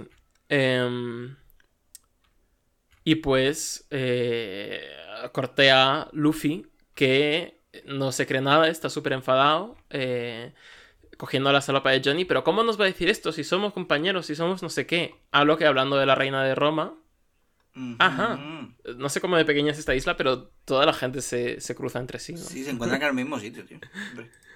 Eh, pero bueno, pasamos al capítulo 76, en el que ya las portadas son más normalitas porque ya se acabó la historia de, de Boogie. Y en esta vemos a Luffy haciéndose amigo de unos buguitos. eh, y Nami, pues, les pregunta a estos chavales: ¿A qué venís? Eh, dejadme camelar, que yo camelo sola. Eso, que, y no me preguntes por el guante. Llevo un guante. Vale, me da igual. Es raro, pero es, no, me preguntes por el guante. Es desarrollo de personaje. Ahora soy mala y llevo un guante de mala. Y dice, eh, compañeros, no me hagas reír, simplemente era una estúpida cooperación. Y pues, pues volvemos a todo. creo que ya no hay ningún personaje de... Más allá de Sanji, eh, Zoro y Luffy, que no hayan llamado a Nami bruja, mala pécora, etc. en este arco. Eh, así que... Así que sí, Johnny se une un poco, a, un poco a ello y Nami pues haciéndose la chula, ¿no? Como, ¿y qué? Le podría haber apuñalado tres veces más si quiero, mira, pum, pum, pum. Eh, y básicamente Zoro pues eh, sabe las intenciones de esta muchacha y dice, no me importa lo que me quieras decir, ¿dónde está Usopp? Y Nami le dice, pues está al fondo del océano. Y Zoro, que no se cree ni media, va a por Nami, lo que eh, Sanji interpreta como que la va, a partir en dos y hay un pequeño malentendido en, la que, en el que pues, Sanji pasa a atacar a Zoro y empiezan a discutir. Eh, pues Sanji le dice: Pues tú eh, has perdido contra el mejor espadachín del mundo, menudo pringado. Que, quiero... que es el mejor del mundo. Claro, o sea, ¿qué, quieres, chico? Enfrentarte con el mejor cocinero del mundo, ¿eh? Que, que se venga aquí. Eh, no sé, eh, no sé quién es el Arguiñano. Yo... Arguiñano, es que no sé quién es el mejor, es el mejor cocinero del mundo. Venga, sigue tú contando, voy a buscar yo quién es el mejor cocinero del mundo. Vale, así de yo creo que a nivel ratio, eh, eh, los ricos que son los platos, chistes, Arguiñano es el mejor sin duda. Porque... Sí, eso seguro. A ver quién es. Top 10, pone Mauro Colegreco, que francés. Aquí, coño, son franceses igual. Son, sí, el top 10 es Francia, Francia, Francia, Francia, Dinamarca, Francia, Estados Unidos, eh, Países Bajos, Suecia y Francia. Joder, Joder con Francia, ¿no? Pues. España? Uh, eh, bueno, del País Vasco tendría que haber alguno mínimo, ¿no? Que ahí hay, eh, hay más estrellas Michelin que... Es Berasategui el primero que sale de la lista que está en el puesto 16. Joder. Pues nada, Sanji, que te traigan ahí un cocinero francés, a ver si es tan chulo, ¿eh? Eso, a, a Mauro. A Mauro con la Greco. Y pues eh, Nami les dice que no quiere saber nada de ellos, que si es por el barco que se lo devuelve y que hasta luego eh, no quiero saber nada de vosotros. Con lo que Luffy ya eh, ha alcanzado, alcanzado su límite y entra en modo de ahorro de energía. Sí, es como, es como, como yo, cuando la vida se me hace bola, me voy a acostar. si se me soluciona todo, me voy a acostar un ratillo, un siestecito. Que además no se va ni al césped, ¿eh? que está como a un metro de césped, no, en la tierra. Porque, porque bueno. En medio del camino, claro. Como Snorlax. Igualito. Le falta hincharse como un globo, ¿eh? Pero bueno. Eh, pues eso, se echa a dormir. Y... Y, y, y, pues básicamente volvemos a Usopp que... Vaya, vaya, Usopp, ¿cómo que volvemos a Usopp? Está vivo y está mojado. Pero no está ensangrentado. Entonces, ¿qué ha pasado aquí? Pues se nos revela, como en un, en un estilo así muy... Eh, no sabría decirte, básicamente... No es flashback, es como... Mm, Claro, es un poco, es un que poco, sí, es un poco Rashomon, ¿no? Un poco vemos la versión, la otra versión de los hechos desde el punto de vista de este señor, que es que Nami se apuñaló su propio brazo con su daga para, eh, para pues, eh, quitarse de las sospechas y para también eh, quitarse a Usopp de en medio, que es una jugada muy inteligente, pero hay que tener valor para apuñalarse un- una mano, también te digo. Por eso llevaba el guante, ¿no? Para tapar la herida. Claro. Qué lista, ¿eh? Qué lista, man. Y pues entonces eh, Usopp mm, piensa y, y, y dice, bueno, pero aparte que tenemos a Zoro que yo está en Arlong Park. Cuando no, cuando Zoro no está en Arlong Park, si es que este lío de, de ir corriendo de un lado para otro, yo ya me pierdo. ¿eh? Sí, aquí como nadie tiene WhatsApp, nadie puede preguntar, ¿y dónde estás tú? No sé qué, te busco, te mando la ubicación. Aquí estamos todos un poco perdidos. Y, Suerte que la es chica, y, aparentemente. y pues básicamente después, de, después del intercambio que tuvieron eh, Sanji y Zoro, tienen un momento muy chulo entre los dos, bueno, al menos a mí me parece muy chulo, que es que después de este malentendido, eh, Sanji le pregunta, hey, eh, ¿crees que realmente ha matado a, ha matado a Usopp? Y sa- sabiendo que Zoro pues probablemente sepa más que él. Y Zoro le dice, ah, quizá después de que la llamara pues eh, mm, malvada de poca monta o algo así, se enfadó tanto y le mató. Y, y Sanji dice, ¿cómo que de poca monta? No sé qué. A lo que viene Usopp corriendo emocionadísimo y se lleva, se lleva una... Sí, que si no lo mata, si no lo mata Nami, lo matan estos dos, porque ese golpe es- Claro, porque además se ve que hay un chiste ahí que en japonés está, o sea, que en japonés se, se ve que hay un doble sentido entre que Zoro la llame a, a Nami, pues, eh, criminal de poca monta y que dice que tiene un tamaño pequeño, ¿no? Y entonces Sanji se piensa que está hablando de sus pechos y dice, ¿cómo que tiene los pechos pequeños? En fin, un, una- una gra- un gracioso malentendido que se resuelve con la cara de Usopp magullada otra vez. Eh, cortea a Nojiko, que vuelve a, a recoger naranjitas en su casa con sus guantecitos. Y ve a Nami, eh, que está en casa y que le ha dado un poco un mental breakdown y se ha puesto a romper cosas. Y básicamente tiene una charla eh, en, la que, en la que Nami le, le explica a Nojiko que esta gente ha venido a por ella, que ella no tenía nada de esto planeado. Y Nami se quita el guante revelando efectivamente sus vendas ensangrentadas y durmiéndose una placentera siesta, porque no olvidemos que todo esto está ocurriendo. Es decir, que esta mañana estábamos peleando contra Don Creek, que quiero decir que esto está teniendo lugar todavía el mismo día, que es el día más largo. Hostia, vaya día. Vaya día, ¿eh? También te digo. Pero bueno, que se echa una siestecita porque ya está bien. Y pues, eh, Don Chico dice, ya veo por qué está tan enfadada. Amigos, esa es la palabra que más le duele a Nami escuchar. Porque algo habrá pasado, ¿no? Algo habrá pasado hace ocho años. Ah, Hace ocho años, bueno. Eh, Ya sabremos qué. Ya sabremos qué. Y básicamente, pues, se resuelve un poco el entuerto. Usopp dice que Nami les ha salvado la vida. Y viene Nojiko diciendo, traed para acá, que yo os cuento un poco el lore. ¿Os, ¿Queréis un poco de flashback? Aquí tenéis dos tazas. Aquí tenemos la página de la Wikipedia. de One Piece. De, de One Piece Fanon, ¿eh? Y pues, eh, entre tanto, llega un barco de la marina, que no es el que queríamos que llegara. Que es que vuelve el señor Nezumi, que acaba de irse, ¿no? Que digo, que, que habrá parado a repostar y habrá vuelto. O... No sé, o a ir al bar a ti a tomarse algo. de tomarse un- unas copichuelas con el dinero que ha ganado. Y, y ha vuelto para adelante. Entonces, básicamente, dice: Llevadme a la casa perteneciente a la mujer llamada Nami. Pasando al capítulo 77, llamado Un paso hacia un sueño. En el que, en el que Luffy empieza saltándose la cinemática. Que, que mm, Sí, claro, le da el Claro, botón. Le, da el Sí. botón de, de- de X, le dice, me voy a dar un paseíto. A mí... Voy a las misiones secundarias, voy a, a limpiar mapas de, de iconos. Y se va a dar un paseíto porque a Luffy el lore le da un poco igual. No es como, no es como Usopp, que es un fan de One Piece Fanon y ya ha escrito él mismo la página de, del Chavo del 8. Eh, y pues Zoro, eh, siguiendo un poco la estela de su capitán, se va a echar una siesta. Porque recordemos que esta gente está cansada, etc. Pero Usopp y Sanji eh, van a escuchar a, esta chavala, quizá por razones distintas, pero el caso es que van a hacerle caso. Em, con lo que Nami se despierta y dice, bueno, es momento de que ya que ya que esta persona les va a contar el flashback, yo también lo recuerde por mi parte, ¿no? Porque así estamos todos un poco en la misma página. Claro, ya que estamos. Claro, ha dicho, pues vamos a, vamos a recordar. Así que entre en las páginas negras. y se nos presenta a Genzo hace 8 años y a Nami hace 8 años. Y Nami, pues, eh, era una chiquilla muy traviesa que robaba libros en la FNAC y Genzo era un señor que no tenía mm, puntos en el cuerpo. Eh, y pues básicamente la está reprendiendo el señor, el señor alcalde eh, ¿cuántas veces tienes que robar libros, Nami? ¿Qué, ¿Qué, ocurre aquí? Voy a llevarte a casa de tu madre. Y claro, su madre abre la puerta y se nos revela que su madre, eh, llamada Belmer, que Belmer al parecer significa em, madrastra en, francés. Ah, mira. Ajá. Pues, estupendo. ya, ya, venía.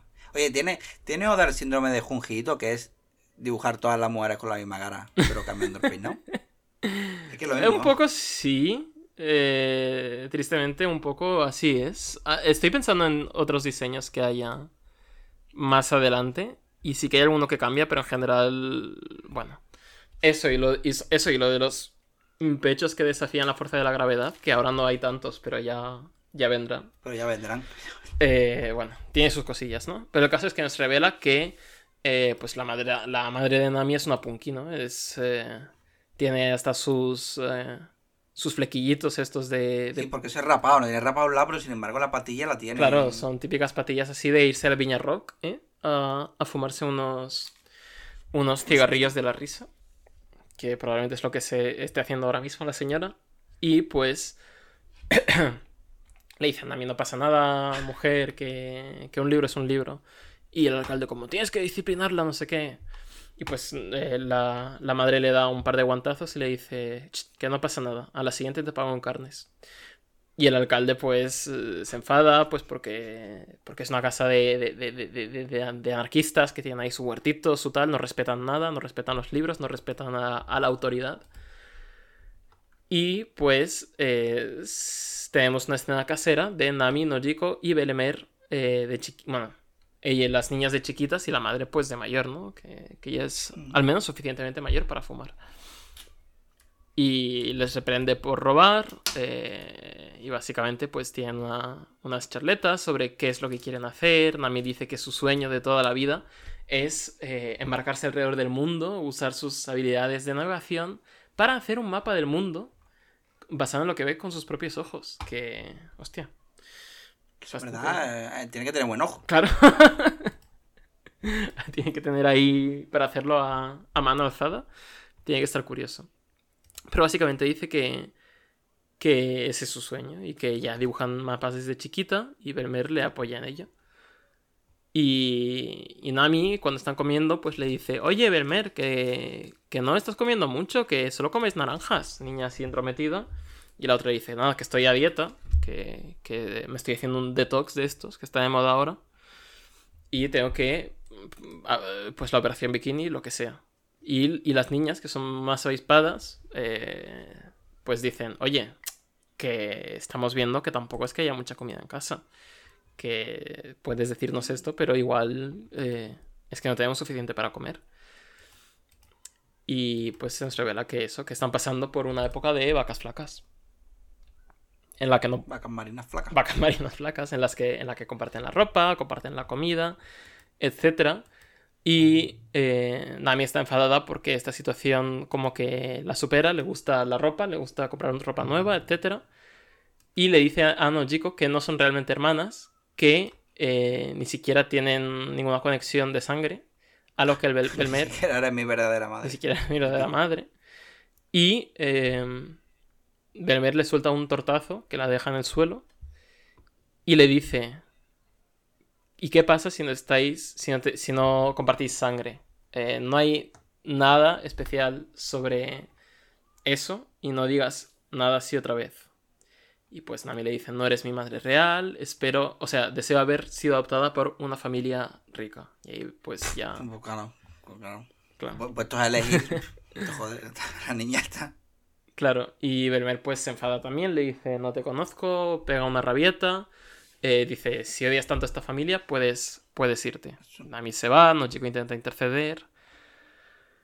Pero nada, Fíjate Que al, menos, que al menos te adoptaron, ¿no? No como, por ejemplo, a los de Stuart Little, que vaya cabrones esos padres, que van al orfanato. Sí, sí, pobrecitos los niños huerfanitos. Nos llevamos a la rata. No, pero, joder, no sé, a mí es que todas estas cosas de crecer en situaciones más, más precarias y lo de la familia que cuenta es la familia encontrada, a mí estas cosas en ficción me, me parten. Y pues Vermeer, la madre, tras este arranque de furia, dice, venga, tráete a Nami y, y os espero con, con una cena deliciosa. Y pues... Nami está en la casa del, del alcalde diciéndole, nada, que me he escapado de casa, que seguro que Belmer estaría mucho más feliz si ya no estuviera, que está gastando todo su dinero en nosotras. Y, Es adolescente ya, parece actitud adolescente. Nadie me entiende. claro, que en teoría sí es hace 8 años y creo que tendría 10 según la historia, pero bueno, Joder. ahí está. Y básicamente el alcalde le dice que nada, que no se preocupe, que Belmer también era una todo un trasto cuando era chiquilla. Cuando era marine. Eh, o sea, que cuando era, era chiquilla, luego se fue y volvió siendo marine. Y, y Nami se sorprende, ¿marine? Y dice, nunca olvidaré ese día en la que vino a la costa y os trajo a las dos, tú siendo bebé y tu hermana con tres añitos que tenía. Y, y dijo que os salvaran la vida sin importar eh, nada más. Vale, y pues básicamente se revela que Belmer estaba tras un combate en el que la marina como que fue totalmente desolada. Eh, se encontró a No- Nojiko eh, llevando a Nami en sus brazos. Y, y entonces Belmer dice que ahí perdió su deseo de morir y que tuvo una cosa por la que luchar. A lo que, qué pena que este momento bonito fuera interrumpido por la llegada de unos piratas justo hace ocho años, que quiénes son, nada más y nada menos que Arlong, esta vez con bufanda. Como, hostia, ¿verdad? Ajá. Por los bufandas que yo. Así que en esas páginas negras seguimos. Cuéntame. Eh, Vamos al, eh, bueno, por el capítulo 78. Eh, ¿Sabías que Erich Hartmann fue el piloto de avión que más enemigos derrotó durante su carrera? Son 352 aviones derribados durante la Segunda Guerra Mundial. pero- 352, con sus pilotos dentro. No, no, pero 352 es ya... Mm, Yo no sé cuánto se tarda, el- yo no sé cuánto se tarda en fabricar 352 aviones, Pero eso eh, pero bastante. fue, apodado el Diablo Negro por sus adversarios soviéticos que, que jugaban en el equipo de, de los nazis. Anda, Pero bueno, qué tío. pues se llevó una temporada en un gulag de todas maneras.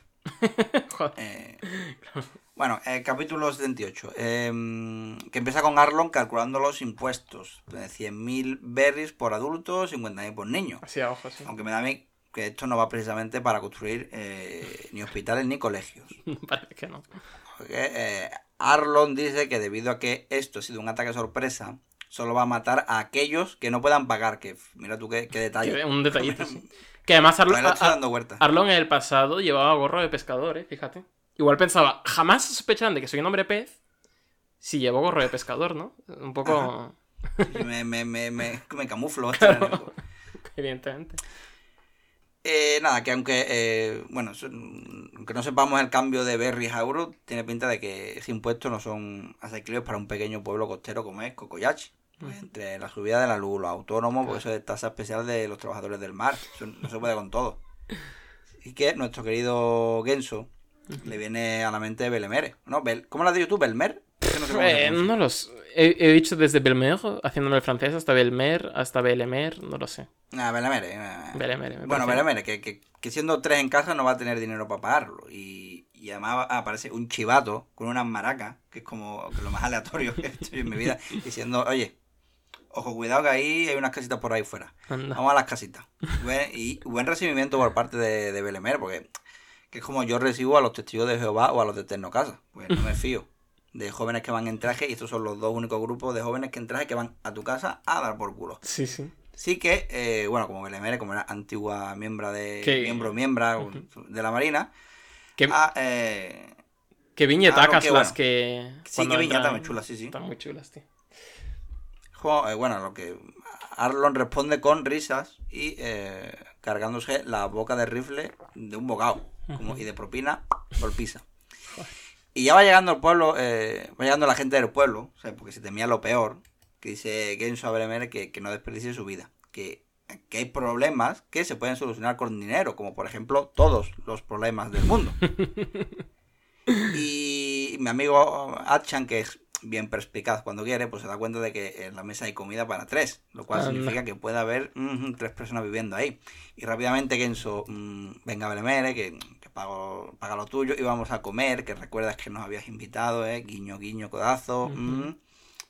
Porque vamos a ver, es que el plan es que las niñas se vayan de la isla, que es como el plan más extremo que se les puede ocurrir. O sea, Ya, a ver, a ver, no, no esconderlas cuando venga Arlon o, sea, o disimular y tal, no, no, no. Las niñas al mar y que se busquen la vida, que es como...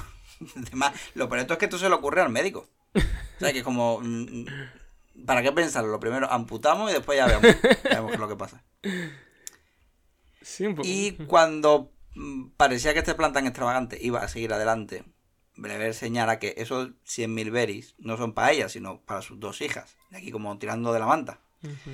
Eh, porque a ver, que ¿qué- ¿qué va a hacer? ¿Se, se deshace de las niñas? O sea, claro. si tiene que morir, pues yo qué sé, porque sea ella, en verdad. O sea, por otro lado, cada cuánto hay que pagar, ¿de dónde va a sacar el dinero esas niñas tan chicas? Entonces, es que es como yo todo muy complicado. Sí, ahí, ahí, ahí ya tenía bastante fe en el, en el alcalde también. En, en que hiciera ahí su. Yo- Claro, yo sigo pensando de todas maneras que la mejor opción es esconderla. O sea, cada vez que Arlon aparece por la isla. O sea, Ya, pero Arlong está en la isla. Quiero decir, siempre habrá mm, patrullas por ahí vigilando y es. Sí, pero si los ve ahí de refilón, yo no creo que pase nada. No creo que esa peña se haya memorizado las caras de todo el pueblo. A ver, no, no, no hay tanta gente en el pueblo, creo yo, ¿no? o sea, teniendo en cuenta que tienen la misma cara, podrían peinarse las dos iguales y hacerse pasar por una sola. Y, y- Se pueden y- pasar por la isla y de todas formas, por no haber en el pueblo, no hay, no hay más niños en general, ¿no? Es decir, al menos yo no he visto. Bueno, está el niño este que recibe palo. Bueno, claro. Claro, pero eso fue hace dentro ocho, De ocho claro. años.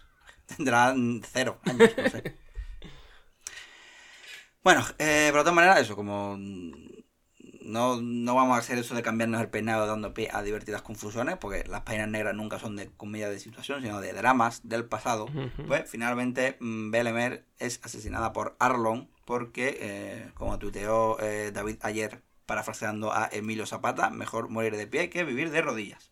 Sí. Creo que dijo algo así.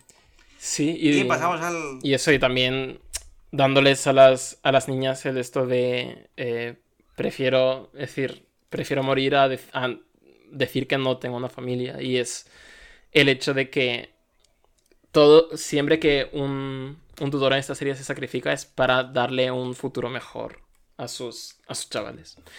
Que... Además de un trauma, porque le revienta la cabeza. Sí, creo que es, creo que es la de 78 capítulos que llevamos, la cosa más bruta es la última página de este capítulo a nivel de eh, crudeza, yo creo. Eh, porque, eh, no sé, que sí, que ha habido gente comiéndose sus piernas fuera de cámara y demás, pero creo que, Joder. Creo que no sé, eh, no sé. Me, impa- impactó en mucho en su contexto, momento. Esto es cruel. En contexto, esto es, creo que es lo más cruel. Me impactó mucho, en plan, la última, las últimas viñetas que, que les dice eh, os quiero y hay todas las viñetas estas cortadas y al final el disparo, joder, me dio, me dio sustito, bueno. Sí, la verdad es que es duro. Es duro. Y eh, pasamos al capítulo 79. ¿Sabías que el I-16 estuvo presente en la guerra civil española? O sea, donde fue llamado Mosca por el bando republicano y Rata por el bando nacional. Además, además salió también en Finlandia, sé que, le- que el I-16 lo llamaban Sipi- Sipioraba, que es como ardilla voladora. Hostia, pero mos- mosca y rata. Por- y, y- Sí, sí. cla- Haberle llamado mm, paloma, por ejemplo, es un poco la rata de... hostia. Pues nada, ¿verdad? Esto es casi todo de Wikipedia, quiero decir que, que, No, no, pero- que me- estoy entrando de lleno, todavía no estoy tampoco, yo soy ahora mismo sé cosas de solapa, no sé, no estoy tampoco muy técnico. No, la sabes tú y todos, todos estos fantásticos oyentes también. Ahora Todo esto, claro, este público maravilloso que ha venido con nosotros. Ah. Bueno, vamos por el capítulo 79 que se llama Sobrevivir, que no lo dirá por Belemere, ¿eh? Joder. Bueno, empezamos con... Joder. Qué gracia me he hecho. Bueno, empezamos con las páginas grises, que por lo menos así los tengo yo grises, que son últimos recuerdos que ve un personaje antes de morir en páginas negras. Yo lo he bautizado de esa manera. Como nos muestra un momento cuando eso Belemere decidió adoptar a Nami y a la otra, Ujú. Nojiko, coño que no me acordaba. Y le enseña a las niñas cosas como lo de mm, pagar en carne o pegar a los niños que hacen críticas negativas de sus productos o lo Claro. típico de no rendirse y tal y cual. No voy a entrar en lo de Nami diciendo lo de pagar con su cuerpo porque me parece un poco violento. Por favor, Oda, echar freno, ¿vale? Eh, eh, esto de todas formas también es muy de... Me recordó muy a esto, a, a Toriyama, tío. A- pod- Podría ser perfectamente de Dragon Ball también ese sketch. O sí, un poco sí. Con, con el dueño de tortuga echando sangre por la nariz en ese momento. Bueno, volviendo a las páginas negras, que eh, dice Arlon que bajo mi control las personas sin dinero mueren. Que dice eso. Arlon, mm, parafraseando a Ayuso, por ejemplo. Y eh, como es costumbre, entre la peñita de Arlon, pues Achan registra la casa y encuentra mapas marinos. Lo que no lo sientan nada bien a Nami, ya que es ella la que lo dibujó. Y Arlo, como fan de los mapas, se la lleva. Ujú. Genso, que se queja, y un tal Kurobi, que creo que se llama así, era el Kurobi, se convierte en, eh, lo convierte en el hombre parche, así que ese es su origen secreto. En fin, una desgracia para el pueblo. El peor día, sin duda. Sí. Hasta dentro de ocho años, que vaya día largo que vaya a tener. Además, eh, además hundieron los botes, lo he visto con lo que... eh, con lo que el, bote con lo que los médicos se, se, se lamenta porque su plan de enviar a Nami y Nojiko a una muerte segura en medio del mar pues no se va a poder Claro, fallado, ¿no? Y, y ahora sabemos ya que la tumba eh, donde fue Nami a decir que ya casi casi tiene el dinero es eh, la de Belemere. Ujú. Sí. Y pasamos aquí a una bueno reunión vecinal, que está ahí fragándose una pequeña rebelión, porque Arlon tiene planeado establecer ahí su base de operaciones. Y parece que ni el gobierno ni la marina van a hacer algo. Parece que no. Parece vuelve. que tenemos a, a- algo de sistema podrido por aquí. Parece que tenemos eso, que hay que cambiar las cosas por aquí con una pequeña rebelión. Y eh, no, vuelve la pequeña Nami comentando que se va a unir a la tripulación siendo su topógrafa y dibujando mapas. Y por supuesto que la primera reacción de Genzo es preguntarle si le hicieron algo horrible, porque recordemos lo de lo que me ha parecido violento hace unos minutos. Sí. Por lo visto, eh, bueno, por lo visto ha sido por su propia, por su propia iniciativa. Porque mira la cantidad de dinero que le ha dado a la Peque. Cosa que no sientan nada bien a la peña del pueblo. Sobre todo a Genso, que le pega un grito y la expulsa del pueblo. En plan, vamos a ver, tío, ¿no está siendo un poco duro con las niñas chicas? No, sé qué edad tienen, pero... Sí, es eso de 10 años. A, mí, no sé, a mí esta, esta imagen de, de la chica con el tatuaje, tío. O sea, no sé, como que la crueldad hacia niños me parece una cosa que me, que me pega mucho también de las historias, tío. Sí, claro. Sí, Y- y... Tomara, también, veniendo de, un- de gente cuyo plan es más sensato es un bote y al carajo a las niñas, que, bueno. Corte A. Niñas hablando en la tumba de Beremer, donde, donde Nami cuenta que no hay esperanza para el pueblo. Que vio eso, los cinco barcos de la marina yendo a por Arlon y él los hundió todos. Como, como vio también Chavo hace poco. Como verá Chavo, más bien, dentro de 8 años. Mm, Bueno, el trato que ha hecho es comprarle la villa por 100 millones de berry. Mientras tanto, pues ella dibujará mapas. Así que ya tenemos la historia de Nami, su odio hacia los piratas y su motivación para conseguir todo el dinero posible. Qué y, y todo, y todo esto te han llevado eh, sembrando semillitas desde que se presenta el personaje.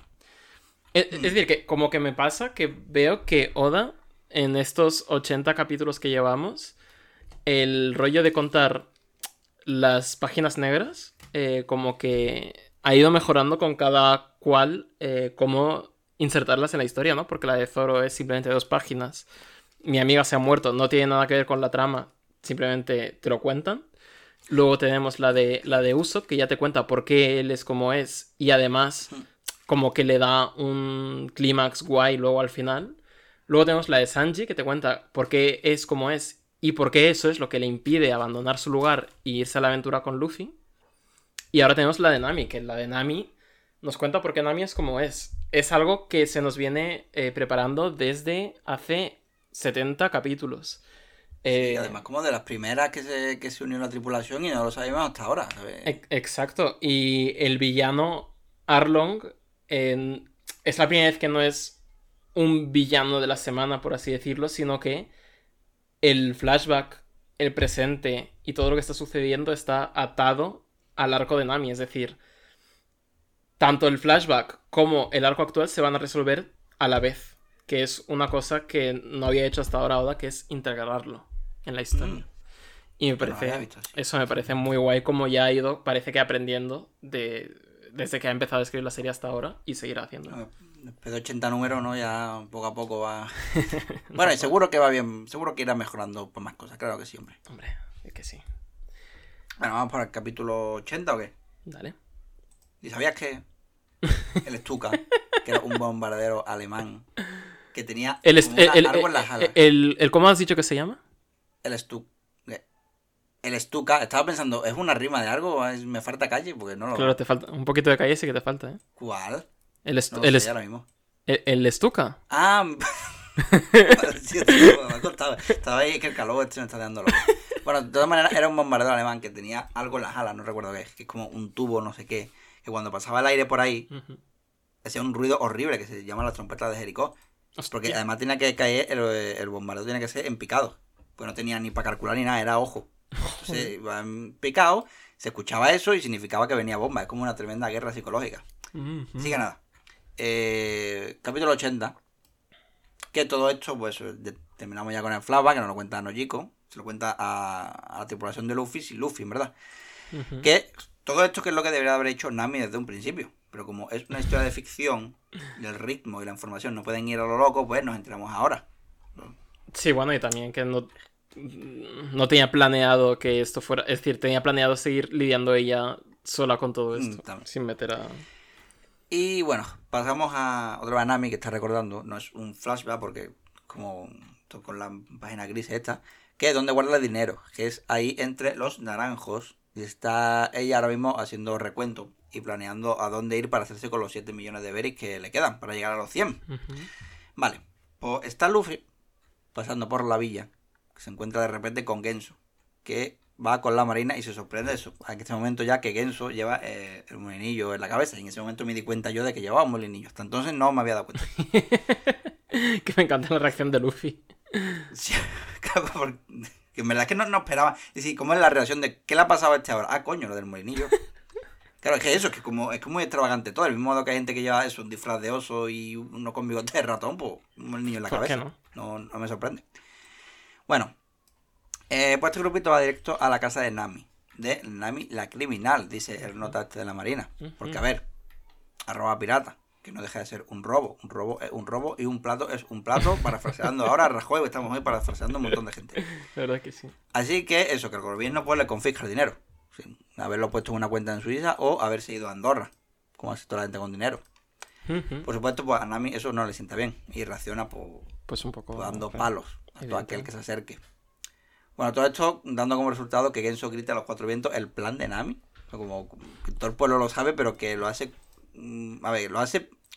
Hacen como que no lo saben. Cosa que yo no he entendido del todo el plan, pero bueno. Porque todos podrían ir dando dinero también poco a poco a, a Nami. O sea, no, son todos unos cabrones, en verdad. Con Nami, porque es lo que se- sí, que se, primero que se vayan al mar. Dejarla sola. Y luego dejar a los otros calladitos con que consiga el dinero. Más, ¿quiénes son los padres de Nami? O sea, seguro que son del pueblo y no la quería. po- Porque mi- por mi parte la gente esa del pueblo... Era, era el médico, ¿no? El padre. Qué macho. Eh, en fin, y todavía hay más. Porque dice, dice la marina, "Hmm, parece que sois todos cómplices de robo, os tengo que arrestar a todos. Y aparece aquí Nojiko diciendo que, que lo que pasa es que todos los miembros del pueblo están luchando para sobrevivir. O sea, un carajo. Aquí salgo yo a escena. O como, aquí lo único que está haciendo cosas es Nami. El resto está ahí parado sin arriesgar una mierda. Cabrones que sois todos unos cabrones. En fin. Sigamos porque aquí eh, el colega de la marina va a caer en su propia trampa. O sea, que le dice a la peñita, aún busca de dinero, que son 100 millones de berry, no granos de arroz. ¿Cómo sabía que eran 100 millones de berry? Ah. ¿No será que te mandó Arlon? Aquí ya. Ajá. Mm, Uy, vaya, nos han pillado. Pues eh, habrá que pegarle un tiro a la ladrona misma. Y le pegan un tiro a Nojiko, porque como tienen la misma cara, pues Claro. mm, claro, es que no, que no se confunde. Habrá que, ¿no? Y eh, bueno, mm, lo típico, ¿no? La pobre Nojiko en el suelo, se crea corrillo de la gente, que verdad esto, esto es muy español, ¿no? Del corrillo, en plan, a ver qué pasa, qué pasa, tal. Un poco así. Y eh, mm, vemos en la sombra a Luffy que estaba sentado bajo un árbol. Sí, En verdad lo ha visto todo en primera fila. Sí, no movió un dedo cabrón. que sí, yo- No, cabrón, eh, estaba ahí. Sí, y encima y encima se acerca como que no quiere la cosa. En plan, oye Nami, mm, que voy para el Mercadona, te traigo algo, lo típico, ¿sabes? Súper random todo. Sí. Y bueno, Nami no tiene tiempo para tontería y va a cantarle las 40 a Arlon. Y Arlon, que es un cachondo, Es un, sí, un cachondo, ¿eh? dice, venga, ¿cuándo, ¿cuándo te ha faltado yo una promesa? Y en verdad la tiene ahí agarrada con la boca tapada para que no hable. No, Está llorando, sí. no, claro, pero realmente a la promesa no ha faltado, porque le ha dicho, cuando tengamos 100 millones, eh, te libero. Pero no ha... En ningún momento ha dicho, te voy a quitar esos 100 millones. ¿Verdad? Es ¿Verdad? decir, que falta- faltar no ha faltado. El- el Y leyendo ahí por los vainis. Y además está llorando, que curiosamente al final del capítulo anterior dijo que nunca volvería a llorar, pero aquí. Ocho años después, está llorando. No sé si sabemos de pena, de rabia, de impotencia, probablemente de todo a la vez. De todo a la porque vez, vaya día que lleva. Sí, Y, a- Lo que hace y un aquí día. en el tomo, y aquí en el tomo, o sea que mm, eh, el tomo este, o sea, como entre, entre capítulos, pone cositas, lo típico, él sabías que, bueno, sabías que no, eso, es- eso, eso eres tú. es lo típico de pregunta además. Y pone, em, ha puesto como un borrador de una página, que de verdad es que no entiendo una mierda, porque es como... ¿De, un- de una qué? ¿De una, de, una, ¿De una qué? Es que no se ha cortado un poco. El borrador de una página. Ajá. Es como eso, antes de dibujarlo todo, pues hace Sí, sí. unos pequeños trazos para saber cómo. Se, hostia, eh, no se entiende nada. Realmente no ve una mierda aquí. Mi- menos, mal que Oda se entienda así. Claro, mientras se entienda. Eso te iba a decir, porque mira que habrá borradores más guay para colar aquí, pero colado creo que es el más feo de todo. Hombre. Ya que nos da contenido de calidad cada semana que, que, que, que nos enseña. De aquí viene, ¿eh? Esto es el, el, el crudo. el- Esto es en bruto, esto es lo más. Son los cuatro trazos que hago y venga. Esto es 100% de pureza. Bueno. Eh, y con esto vamos al capítulo 81 y el último que vamos a, a tratar hoy, que divide un poco el arco en, en dos mitades, diría yo, que es Lágrimas, como se llama el, el tomo, ¿no? Y eh, pues vemos a este señor de la marina que se ha hecho con todo el dinero, a lo que uno de sus súbditos le hace un, le hace un comentario de, oiga, este, ¿no ve que ah, parte de este dinero está manchado con barro y sangre? Haciendo un pequeño subtexto, ¿no? Una alusión a que el dinero está literalmente manchado, pero... Claro, y además, ah, y y metafórico. Claro. Tú no sabes que la maquinaria del capitalismo se engrasa con la sangre de los trabajadores. O sea que. Claro. Pero como este tío es una rata, también literal y metafóricamente, pues le da un poco igual. Eh, a lo que Arlong pues sigue riéndose, riéndose de Nami, diciendo tendrás que volver a ahorrarlo otra vez, no pasa nada. Y Nami pues se zafa de él y se va corriendo a donde, a lo primero que pille, al pueblo probablemente. Y Genzo dice, bueno, ya hemos estado ocho años, y ya se me han, se me han cerrado los puntos, ya podemos ir a luchar. Los puntos, tío, que madre mía. Y a esto Nami va corriendo desesperada al pueblo porque ve como todo, toda su vida prácticamente, porque es eso, es un plan de ocho años que en un día se ha ido al carajo y pues eh, no quiere que el pueblo se apresure porque eh, su, su madre le enseñó que lo importante era vivir para porque en el futuro también habría momentos buenos y momentos de alegría, etc. Y que eh, si mueres, pues no tienes la oportunidad de vivir esos momentos felices. Y básicamente vemos pues las manzanas ya chafadas en el suelo, eh, pudriéndose y demás.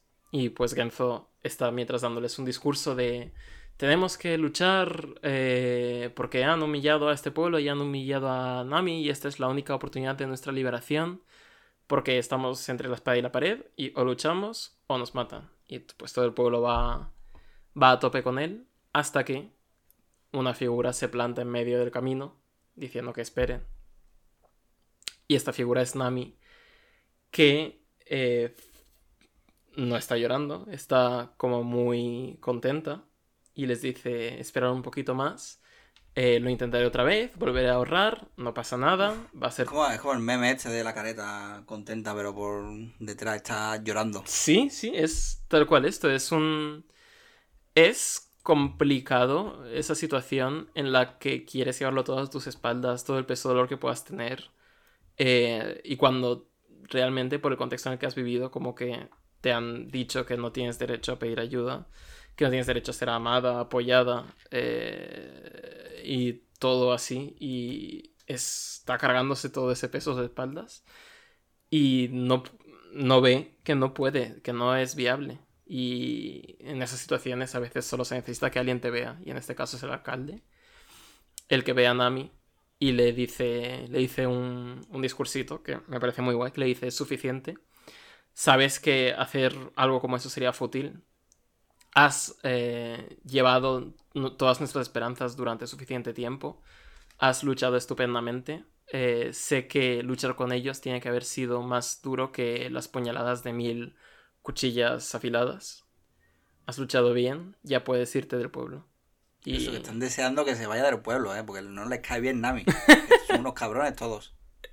Bueno, pero el pueblo también ha sido su. Quiero decir, ha sido su condena al fin y al cabo. Durante tanto, tanto tiempo. Y, y Nami, pues, eh, se niega a abandonarlo. Dice que no, que se queden, que no quieren que, que, se va, que no quiere que vayan a, a una muerte segura. Y les amenaza con la daga. Esta daga que lleva durante todo el arco. Que antes no, lo usaba prácticamente, pero que ha sido al fin y al cabo una representación de lo que ella ha querido demostrar al mundo que es, ¿no? Que es esta persona, lo que le han dicho que es realmente una bruja, una persona que no se preocupa por nada ni por nadie. Una mala pécora. Claro, una mala pécora, que la daga va siempre por delante y esa es la agresión que, que ella quiere mostrar al mundo. Y, y entonces el alcalde, lo que hace es cogerle el puñal y le dice, lo sabemos, tranquila. Y toda esa agresión eh, pasa a ser compasión, ¿no? Cuando se da, cuando le da la mano en el puñal y le dice, te he escuchado, te he visto, sabemos que lo estás pasando mal, ahora dejámoslo a nosotros. Vamos a por ellos y vamos a, y vamos a matarles. Y básicamente cuando ve Nami que está todo perdido, que ni siquiera el puñal le ha funcionado para protegerse del mundo, eh, pues toda esa rabia acumulada va hacia adentro, ¿no? Y ve su tatuaje, eh, ve cómo la marcaron cuando era pequeña con el tatuaje, algo que es súper cruel para una niña, eh, y empieza a apuñalarse a sí misma con ese puñal, con esa agresividad que tiene odiándose tanto a Arlong como a sí misma en el proceso. Y está llorando, está desangrándose el brazo, no da para más, solo puede repetir Arlong, Arlong, Arlong, hasta que una mano la para. Y esa es la mano de Monkey D. Luffy, que estaba ahí todo ese tiempo y con toda su parsimonia ha venido, la ha detenido y la ha dejado hablar y la sigue dejando hablar y Nami le dice, ¿Qué, ¿Qué, haces aquí? Porque sigues aquí, no tienes ni idea de nada. Es verdad, Luffy no sabe nada. Luffy no sabe ni el pasado de Nami, ni por qué les ha traicionado, ni qué es lo que hace ahí, ni, por qué, ni qué relación tiene con Arlong realmente. Y Nami intenta expulsarle, le dice que se vaya a la isla. Luffy tranquilamente, igual que antes echado la siesta. Ahora simplemente aguanta ahí y aguanta. Y por mucho que Nami le dice que, no, que se vaya, no lo hace. Hasta que en un momento Nami rompe su coraza, deja caer el puñal y se muestra vulnerable por primera vez ante Luffy. Y tapándose la boca y llorando le dice, le pide ayuda. Rompiendo la promesa de no pedir ayuda a nadie que hizo hace ocho años. Lo cual nos muestra que está en su punto más bajo, que no le queda nada. El pueblo se ha ido a morir todo su dinero está fuera, ya no está, ya no tiene a su tripulación siquiera, a estos amigos que le han acompañado durante el viaje.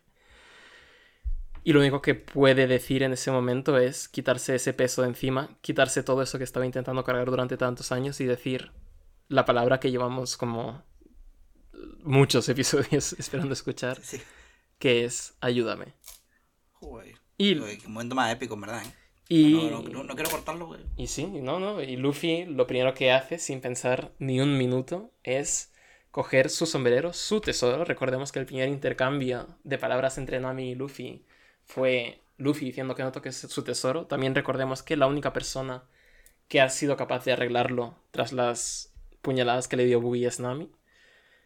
Y ahí Luffy dice, este tesoro lo es todo para mí. Y te lo voy a dar a ti, porque este tesoro sin ti y sin tu compañía a mi lado en esta aventura no, no me va a llevar a ningún lado.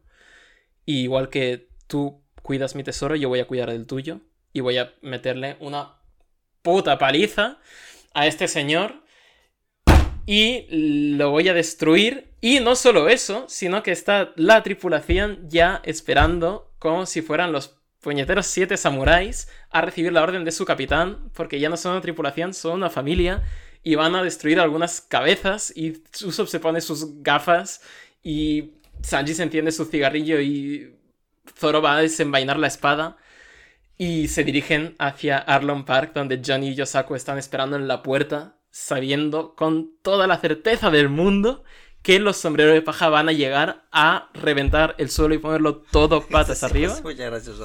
Y, y, ahí están, ensangrentados también, esperando, diciendo van a llegar en cualquier momento.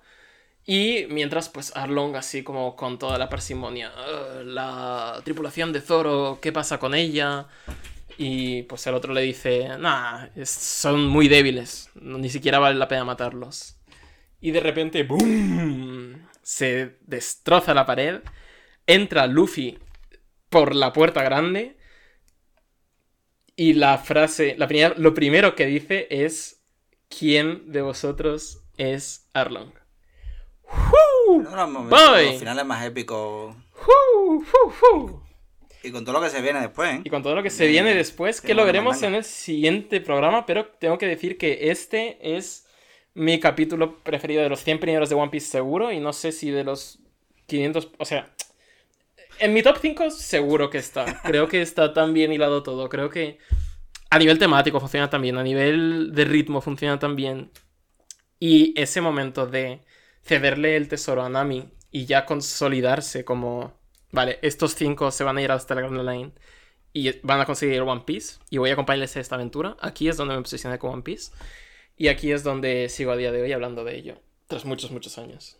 Así que ese es el capítulo 81, Lágrimas, con el que cerramos el programa de hoy. Uh, madre mía, qué calor, ¿eh? el agosto pega duro. Eh, bueno, y aquí estamos. Pues nada, está bien, está bien. Ha estado bien, lindo. Está guapo esta parte. Es que esa parte final, digo, es que no, no quiero. No quiero interrumpir porque es que está súper guapo, ¿verdad? No, sí, interrumpe e intercede. ¿Tú qué, qué, qué, te ha parecido primera, esta primera mitad de Arlong Park? Mm, mm, bien, al principio con tantos personajes por ahí, uno para allá, otro para allá, otro. Eso me vuelve un poquito loco siempre porque no me gusta tanto corte A. Creo que mm, ya me pasaba con lo de Usopp, creo y, pero el resto está bien, está bien encausado. Me gusta mucho también ya que por fin sepamos lo de Nami. y, y, nada, yo que sé que este, este, este, episodio sí es que de los momentos más épicos, más, con más llenos de significado que hay todo, de todo lo que llevo leído de momento. Sí, es, es, es, genial. Y en el anime está muy bien adaptado. Meten ahí una banda sonora y, un, y una caminata así muy de western hacia Arlon Park, que no está en el manga, que está bastante, bastante guay. Así que. Mola. Eso es. Eh, pues nada, continuaremos la semana que viene con la segunda parte de este, de este arco. Y si tienes algún, algún último comentario, algún último dato curioso sobre tanques, y si no, te doy paso a. No, yo no tengo nada. Te doy paso. bueno. Nada, nada, no, no tengo, no tengo más, más datos curiosos de momento. te, doy paso a los momentos musicales, pues sí. Momentos musicales, bueno, antes por si acaso lo típico de. Bueno, que le me gusta y tal, si os ha gustado, lo típico de domemos el algoritmo entre todos. Podéis también seguirnos, bueno, Spotify, iVoox, eh, ¿qué más? Eh, YouTube, está también, a lo mejor lo subimos al, al, de Dallas Review, ¿no? Que se ha hecho su propio... Tenemos, no, sé, no sé cómo se llama, ni quiero buscarlo porque paso de darle más publicidad, pero probablemente ahí está. Eh, y nada, eso, eh, dos piezas, arroba dos piezas tuitean en, en el Twitter y por ahí estamos. Y nada, momentos musicales ahora, pues yo la verdad es que te, pasó una canción para esto, pero realmente no sé si es la original, es un remix o no sé qué. Que ni, siquiera voy a decir uh, cuál es, porque no quiero que os vayáis por ahí, sino que eh, os, la vais a comer entera. Porque me parece que tiene. Es que realmente este tipo de música no me gusta como tal. Si la, la original, el, la, eh, eh, el cantante principal, porque no sé, no, no, es mío, pero sin embargo tengo que admitir que tiene un ritmillo que me, que, que, que me gusta en verdad. Y nada, lo voy a, no voy a decir el nombre, simplemente mm, me voy a ir, que Dani termina de despedir y yo mm, os dejo con la música. Perfecto. Pues nada, me han dejado aquí entre la espada y la pared y pues os dejo con la música, supongo. Ahí va, un poquito de samba para el cuerpo y nos vemos la semana que viene. Venga, chao.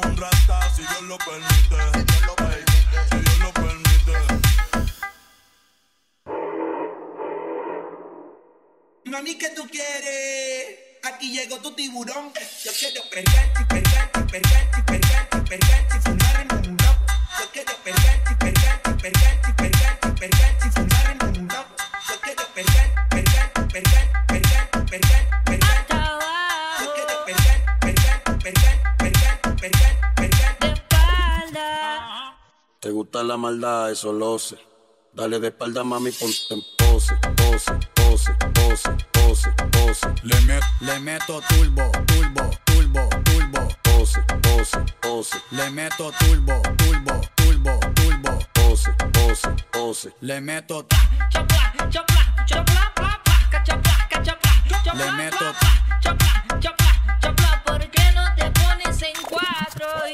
Da- da- dale pa' los tiempos de playero. Llevan la botella en látigo de enero, enero.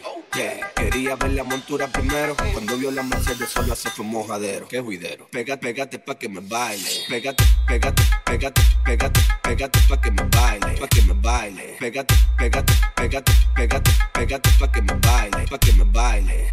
Dale vuelta a 360. Pégate, pégate,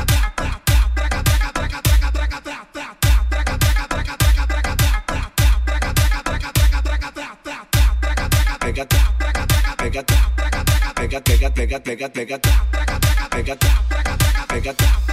pégate, pégate, pégate pa' que me baile.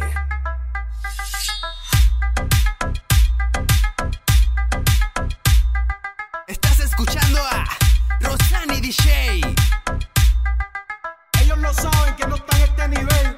el terror. Añasco DJ. Añasco DJ. Añasco DJ. ¡Buenardo!